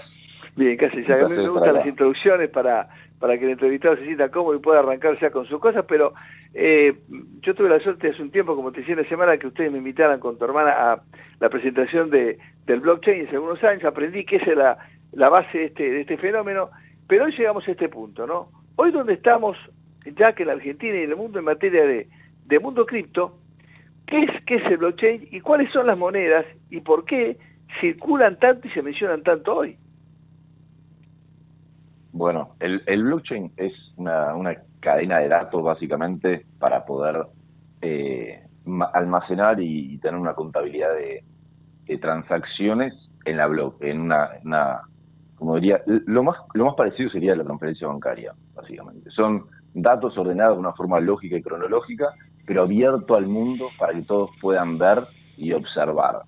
Y nadie, y no sin una entidad centralizada que pueda tocar, modificar, editar, eh, alterar esta misma, esta misma, las transacciones, básicamente.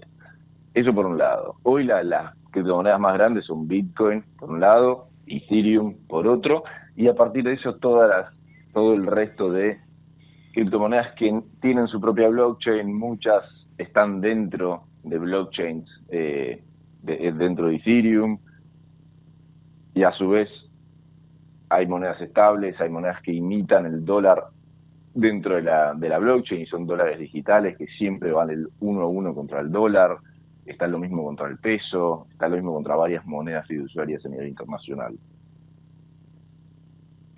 Ahora, eh, Jack, eh, eh, yo te contaba que están ingresando un supermercado, eso me llamó mucho la atención. Y en la puerta de un gran supermercado había una maquinita como los cajeros, ¿sí? Pero para, de, de, criptomonedas. Pensé, bueno, acá está pasando algo muy fuerte, hay que hablar con ya para decirle, ¿qué, ¿qué es eso? Sí, esos cajeros que hay son cajeros de Bitcoin, por lo general. Esos cajeros lo que funciona es, son puntos de venta eh, de Bitcoin como para que cualquiera pueda ir, pasar la tarjeta eh, o en su defecto efectivo y pueda enviarse Bitcoin a una billetera a la que ellos quieran, básicamente. O sea, tuya. Es como directamente vos ingresás tu CB corta U o tu CB larga U y le pones, quiero comprar Bitcoin y me lo quiero mandar acá, a esta dirección. Y esa dirección, CB corta U, es tu dirección de Bitcoin, que es, parecida, son 24 dígitos alfanuméricos. Eh, y vos directamente en un lugar cotidiano, normal, al que accedes de forma semanal como un supermercado, podés estar comprándote eh, Bitcoin. Hay varios en el país, están distribuidos por varios shoppings, por varias, varios supermercados. Eh, una de las empresas más grandes que, se dedica a, esto vino ya hace cuatro años eh, y bueno, poco a poco están abriendo más, más, más puntos de venta. Bien, y ahora, la, gran pregunta que, que muchos ustedes dicen, ¿cómo puedo usar? Yo, yo, compro una parte, primero, ¿cuánto puedo comprar como mínimo? ¿Cuánto puedo comprar, sí? Eh, ¿Y cómo, cómo, hago para comprar eh, una criptomoneda? Hay muchísimos, hay muchísimos eh, exchanges, brokers para comprar criptomonedas eh, en Argentina en particular, donde vos podés ingresar directamente con pesos, cambiarlo a cualquier criptomoneda y almacenar esas criptomonedas ahí en esos mismos brokers o directamente mandártelos a otros brokers para poder almacenarlo de una forma distinta. Em, la unidad mínima, la realidad es que son pocos pesos, eh, depende, cada broker tiene su mínimo, pero serán mil pesos, dos mil pesos, tres mil pesos, dependiendo un poco cómo, cómo, como cada uno opere. Y a partir de eso vos, te lo podés, vos podés comprar y la unidad mínima dentro de las criptomonedas no es uno, no es la unidad del número uno, sino que tienen em, decimales y muchísimos decimales, cosa de que cualquiera puede comprar la cantidad de decimales que, le parezca. No tienen infinitos decimales, el Bitcoin, por ejemplo, tiene eh, la unidad mínima, el Bitcoin se llama el Bitcoin, se llama un Satoshi. Un Satoshi es la millonésima parte de un Bitcoin, es decir, 0.7001, 0.00001, eso es un Satoshi. Y vos podés directamente comprarte un Satoshi que, bueno, hoy representa eh, el precio de, Bitcoin dividido un millón, básicamente, que son, no sé, varios, algunos centavos, eh, serían algunos pesos, básicamente. Bien. Otra pregunta que hacen muchos es, ¿quién garantiza que alguien no puede intentar y lo logre controlar el mercado de la emisión o del como el, minado, famosa palabra que podemos explicar, el minado de Bitcoin? ¿Quién, qué, qué, garantía hay de que eso no, ocurra? Un poco, para que esto no ocurra, para que nadie tome control ni posesión del Bitcoin, lo que ocurre es que tiene que haber más players en el mercado, básicamente. Cuanta más gente en el mercado, se torna casi imposible poder dominar el mercado por el poder que genera el mercado en sí de forma global versus la relación de poder que un gobierno o un grupo o eh, individuos multimillonarios puedan, puedan ejercer sobre, sobre la red de Bitcoin. Hoy la red de- el poder básicamente de la red de Bitcoin se divide un poco entre uno de los riesgos que ocurre es qué pasa si eh, el 50, y- más del 51% de la red la domina un grupo en particular. Ahí se generan ciertos riesgos en el que se puede la red se puede llegar a ver vulnerable, donde pueden eh, efectuar transacciones que, los conviene a ellos únicamente y no al resto de la red. En, eso- en esos casos, todavía no, no ocurrió, en esos casos eh, la red deja de ser de segura como, como se plantea, básicamente.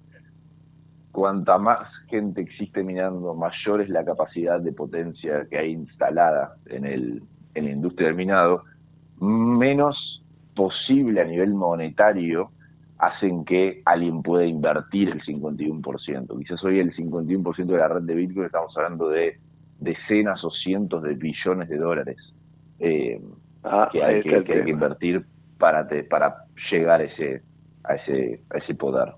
Ahora bien, y antes de preguntarte qué podemos comprar, ¿quiénes pueden mirar? Pues yo escuché por ahí o leí que hace falta mucha energía, inclusive condiciones de temperaturas y medioambientales, pero ¿quiénes y cómo se mina? ¿Cómo se hace eh, criptomoneda? Bien. Eh, te, cuento el proceso de minado, de qué se trata, y muy particularmente para el Bitcoin, porque cada moneda tiene su, tiene su algoritmo de, o su, su formato de o minado o distribución o, eh, o, o validez en la red. El proceso de minado es el proceso de validar las transacciones en la red. Esto la, ejecutan mineros, se les llama mineros. ¿Qué, qué es un minero? Es la persona que valida la- de forma eh, de forma con capacidad de computadora la transacción en la red. ¿Cómo lo hacen? Los mineros tienen muchísimos CPUs, eh, son computadoras muy diseñadas hoy para el proceso de- del minado en Bitcoin únicamente eficientizadas con ese con eso en mente, pero en su momento podía ser cualquier computadora eh, de hogar, una, una máquina de minado, en donde el procesador se dedica a intentar resolver el algoritmo. Cada 10 minutos hay un bloque, cada 40 minutos hay un bloque, que es el algoritmo de Bitcoin. Eh, hay que descubrir un número dentro de un problema. Bueno, y la máquina va tirando pegar hasta que la resuelve. El que la resuelve es el que descubrió ese, ese algoritmo y es el que se lleva tanto el, se lleva el beneficio de haber minado el Bitcoin.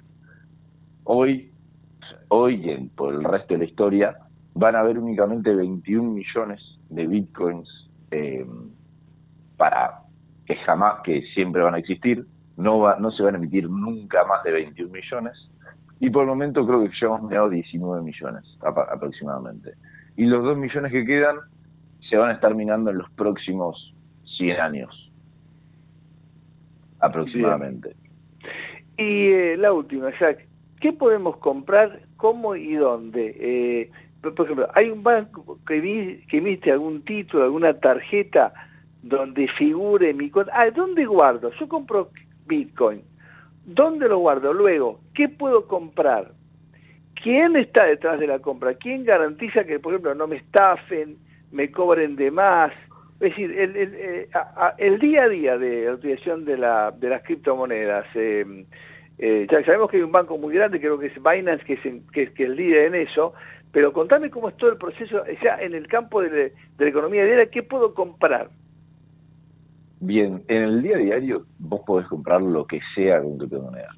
Hay tarjetas, las que vos las podés fondear con criptomonedas y ir a cualquier kiosco, pasar la tarjeta y el kiosquero lo único que recibe son pesos, básicamente.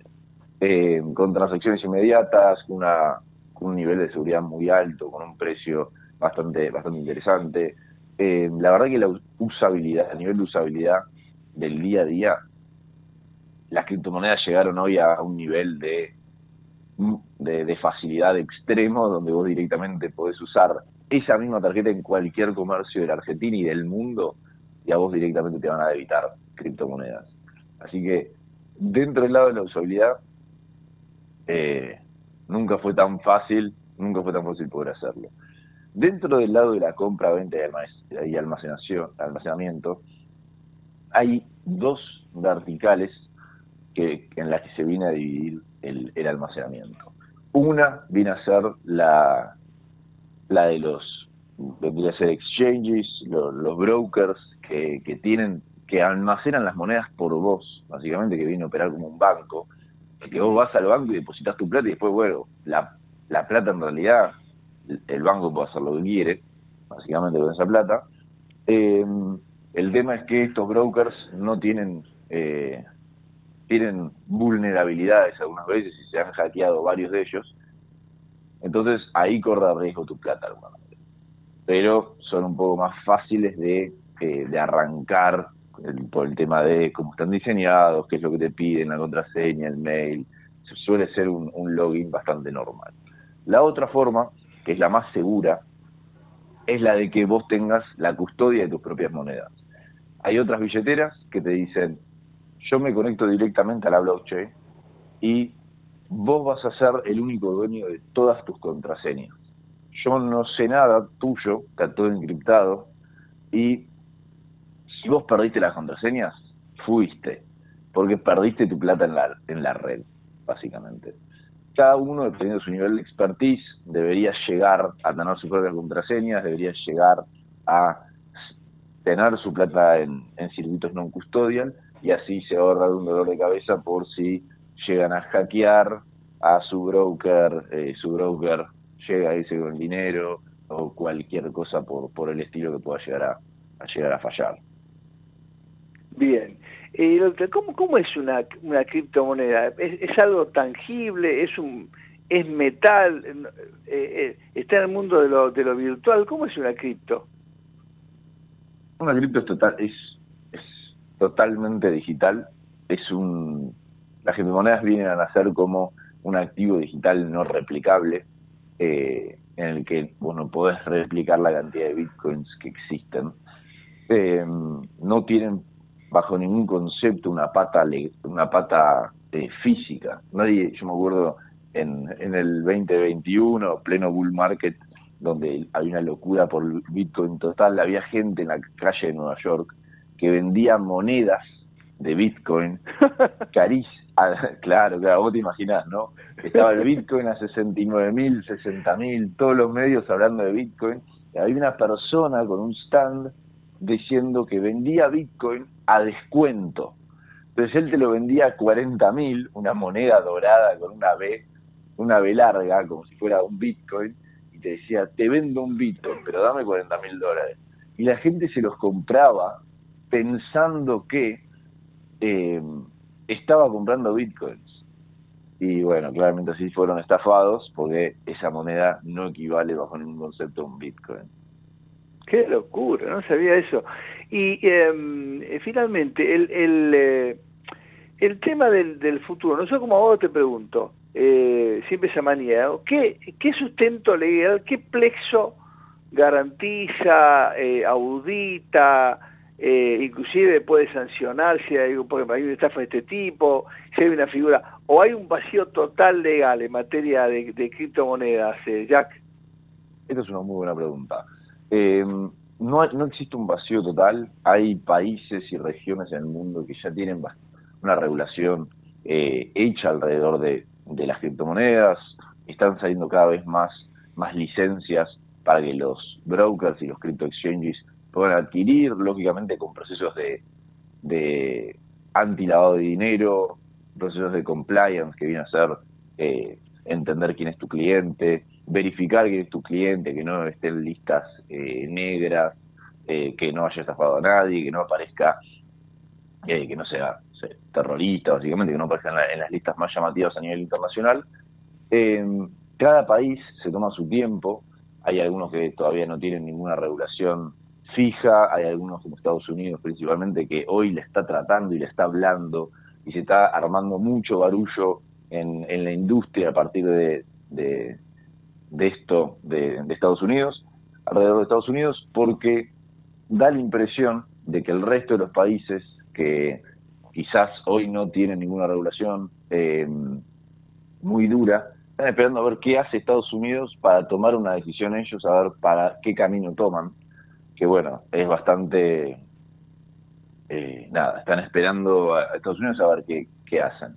Mientras otros estados, países de vanguardia ya tienen la regulación hecha, adoptan cripto de una forma mucho más amigable e invitan al emprendedor a decir, yo te estoy ofreciendo un, un, un ecosistema saludable para que vos puedas acá operar de forma legal con todos los requisitos que esa ley requiere, ¿no? que son muchísimos requisitos, pero yo no te voy a buscar como si estuvieras haciendo algo ilegal, porque ya las criptomonedas, yo me acuerdo, íbamos en 2018 a bancos y nos decían, ¿ustedes son narcos? ¿Qué están vendiendo? ¿Qué es esto del Bitcoin? Y en ese momento la gente creía que únicamente el Bitcoin era, era plata, plata negra y que eh, éramos estafadores y vendíamos un Ponzi. Hoy, con otra mentalidad a nivel internacional de qué es el Bitcoin y otra educación, eh, está, está mucho más avanzado el nivel de legal. Bien, eh, y por último, eh, una pregunta oyente, Jack. El día que lleguemos a los 21 millones de, de, de, de cripto, ¿qué pasa a partir de ese momento? El día que lleguemos a los 21 millones de, bitcoins, no va a pasar nada. en el sentido de que sí va a pasar algo eh, muy Se va a estar conformado el mercado, pero que se va a mover transaccionando eso. Claro, el, exactamente, se va a mover transaccionando eso.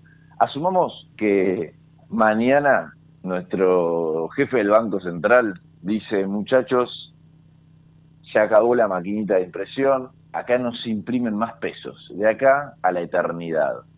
¿Qué va a pasar? Y bueno, seguramente esa noticia sea muy en alza hacia el peso, porque la gente va a decir, bueno, pará, si no me emitís más, seguramente me deje de generar tanta inflación seguramente si la demanda por mis pesos es la misma, o incrementa la demanda por pesos, y si cortás la demanda y la demanda deja de ser infinita porque ya no podés emitir más pesos, bueno, seguramente el precio del peso suba, ¿no? Y un poco esa dinámica lógica de escasez y lógica de demanda y oferta es en la que se basa el Bitcoin y por eso mismo hay una escasez, se basa dentro del proceso de la escasez, que hay únicamente 21 millones.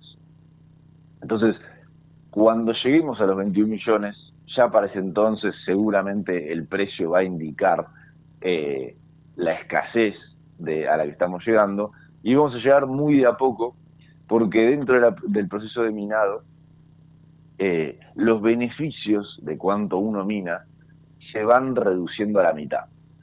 Entonces hay un proceso que se llama halving, que esto no, no lo comenté dentro del proceso de minado, es cada X cantidad de transacciones, el beneficio por minado se reduce a la mitad.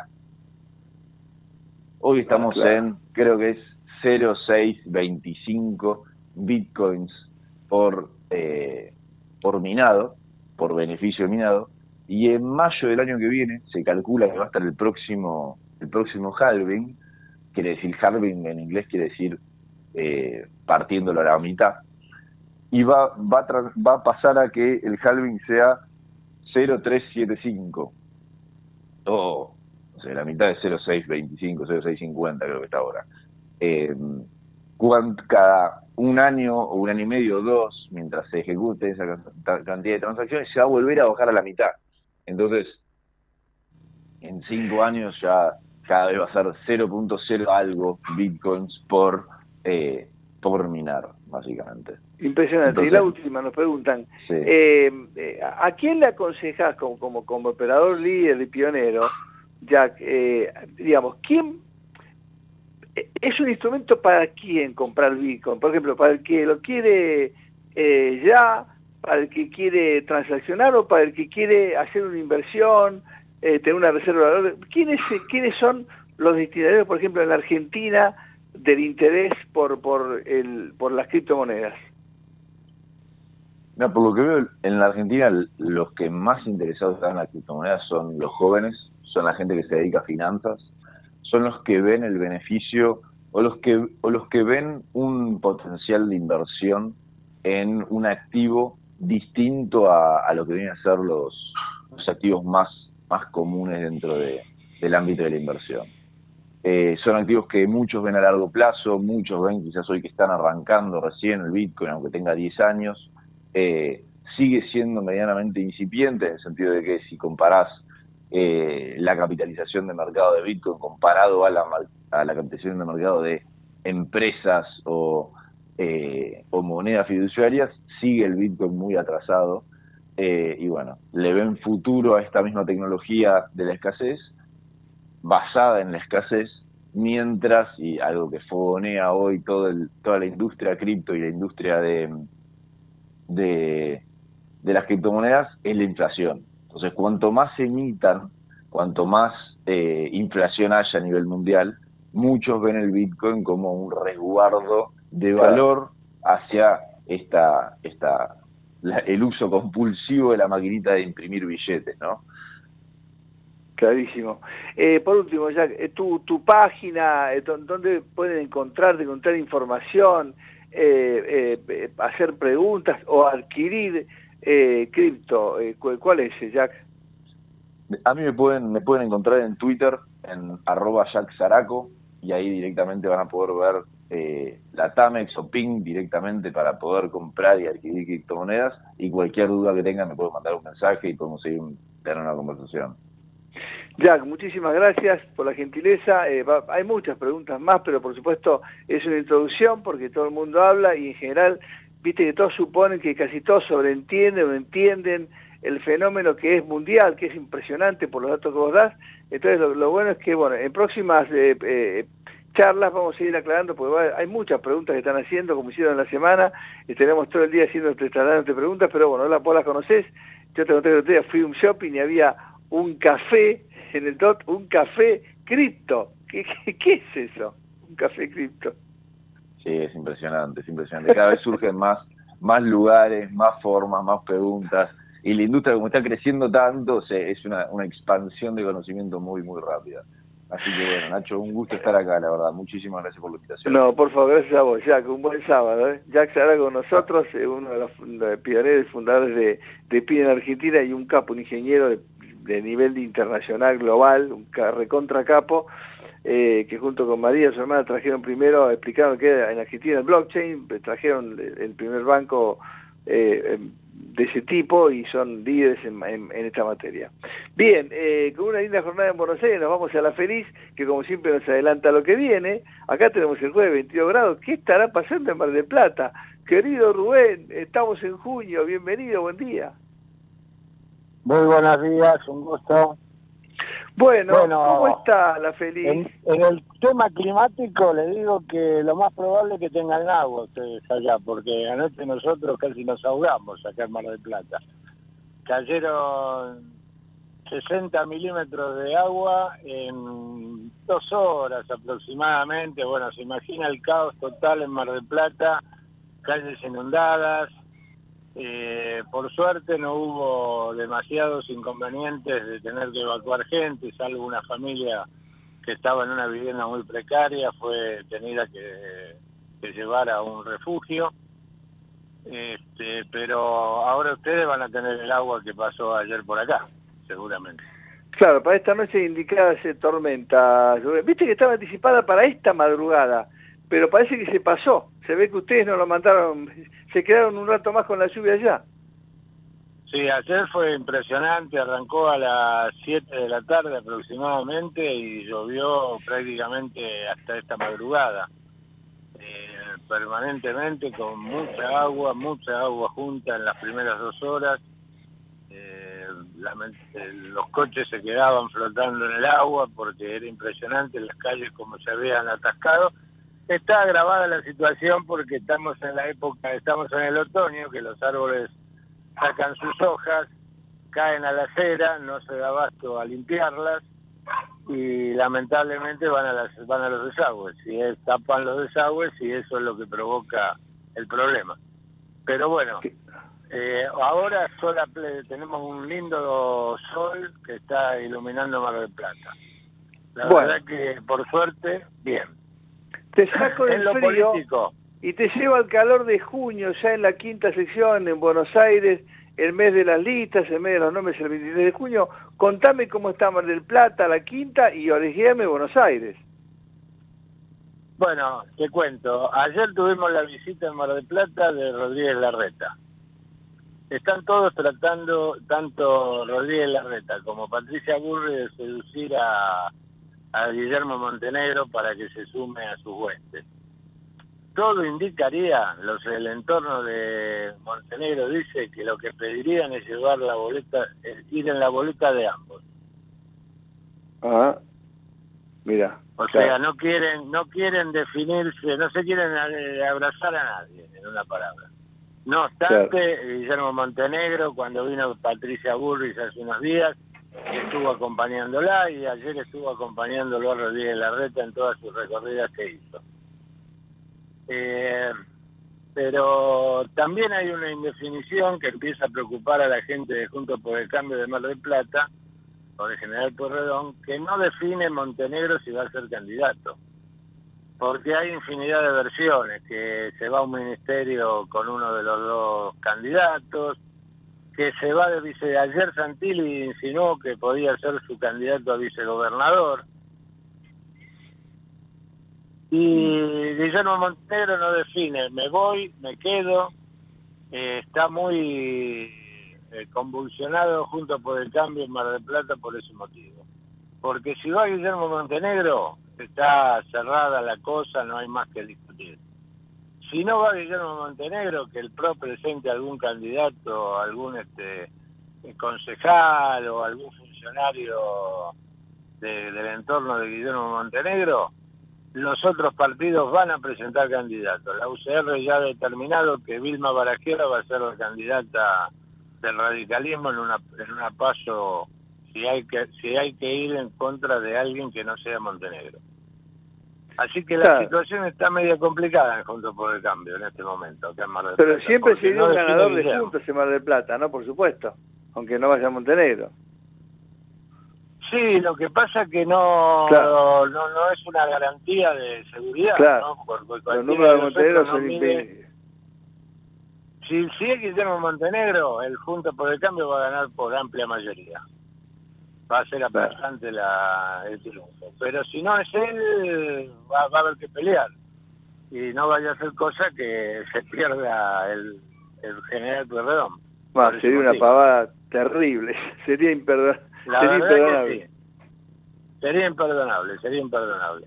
Eh, por otro lado, el partido vecinal de Acción Marplatense, que quien tuvo como intendente en dos periodos a Gustavo Pulti, aparentemente el día 10 anuncian que Gustavo Pulti es el candidato nuevamente y salen a la cancha con lista propia porque han, han picoteado, los han buscado de todos lados, pero no han aceptado, o sea, lo que pasa que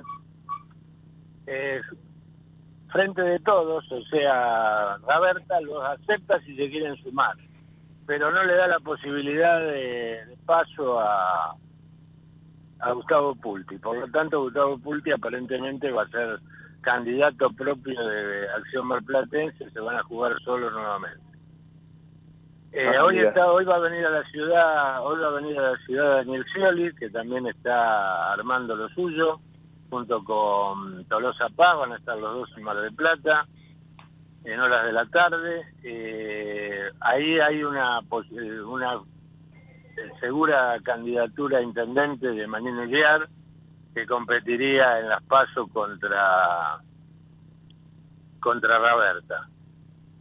Eh, por supuesto que la gente de Raberta eh, no quiere paso, quiere que vaya directamente ella como candidata, pero bueno, parece que le van a dar batalla a la gente de Scioli. No sé, sinceramente, hoy no te puedo decir que si le puede hacer frente, ¿eh? si le puede hacer mella a Roberta Manini a pesar de que él también está como funcionario nacional y demás, ¿no?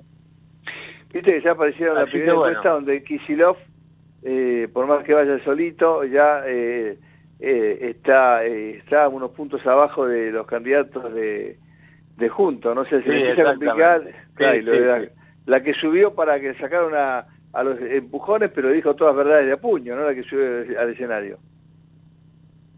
Sí, ahí, ahí van a tener también que si no sé, yo creo que con muy poca suerte para Tolosa Paz, pero Tolosa Paz ya ha anunciado que va a ser candidato también, ¿no? A Sí, gobernadora, que va a ir a la paso. Así que bueno, habrá que esperar esa, esa contienda que yo creo que es para para Kicillof, ¿no? Me parece que, que ahí va, va, va a primar eh, Kicillof. Lo que pasa es que yo tengo mis dudas de lo que pasa a nivel nacional si es Guado de Pedro contra Scioli, ¿eh? Claro, Yo claro. no sé quién ah, de los claro. dos- quién de Coincido los con dos vos. gana. Coincido. Coincido. Vos decís que gana el motonauta. El motonauta viene con todo, me parece. Sí, Eh, además en tiene experiencia. Tiene experiencia, olvídate, no, olvídate, olvídate. Al que lo veo bravo es a Massa, ¿eh? Acá la, más- la, la gente la gente de Scioli de Mar del Plata dice que es un candidato de papel, eh, Eduardo de Pedro, que no que no, no no mide nada, está muy mal en las encuestas, ¿no? También. Así Ayer, que bueno, te que- escuché una expresión terrible, dijo alguien, una lista muy bueno, dijo que Guado de Pedro sea el candidato del, del Frente de Todos indica y patentiza el fracaso terrible de Cristina. Exacto, exacto. Yo coincido con eso, con ese comentario. Rubensito, Bueno, se nos vino la hora encima. Se nos vino la hora encima. Escúcheme, buen fin de semana. despedir hasta la semana que viene. Gracias. Buen fin de semana, le mando un abrazo. ¿eh? Gracias, igualmente. Un Muchas abrazo, gracias. Rubencito Vázquez desde Mar del Plata, ya nos estamos despidiendo, eh, otra vez agradeciendo la inestimable tarea de, Javier Martínez, que es un capo en la operación técnica, de Aldana Romañuc en la producción periodística, el enorme gusto de estar con ustedes todos los sábados aquí a través de eh, el aire libre de Ecomedios.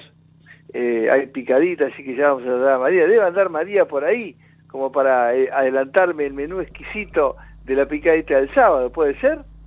Hola Nacho, ¿cómo le va? ¿Todo bien? Hola Mary, ¿cómo te va? Pero mejor imposible ahora que hablo con usted y salió el sol, mejor. Lo mismo digo. Bueno, contame, ¿qué menú tenés hoy? Y todo muy político, Nachito vio que hay elecciones por todos lados, entonces estamos este, haciendo todo un, un picadito de distintas provincias con algunos candidatos que se están presentando para que nos cuenten un poquito. Sí, vamos a ir desde eh, Chaco hasta San Juan, este, vamos a hablar también con un economista y vamos a hablar con gente del Palacio Barolo que cumple 100 años. Así que tenemos una picadita de todo. Bueno, María, buen programa, buen fin Escúcheme, de. Nacho, yo, yo le voy a preguntar una cosa, porque sé que esa noticia a usted lo debe haber impactado. ¿Usted cree que, por ejemplo, pensar es un acto político? Porque menstruar sí es. No, no, yo que le recibí, creo que hay una legislación o un proyecto, no sé Ajá. cómo es el tema. No, la verdad que yo creo que, a ver, eh, Einstein decía que hay dos cosas que son infinitas. El universo y la estupidez humana, pero aclaraba, no estoy tan seguro de la primera.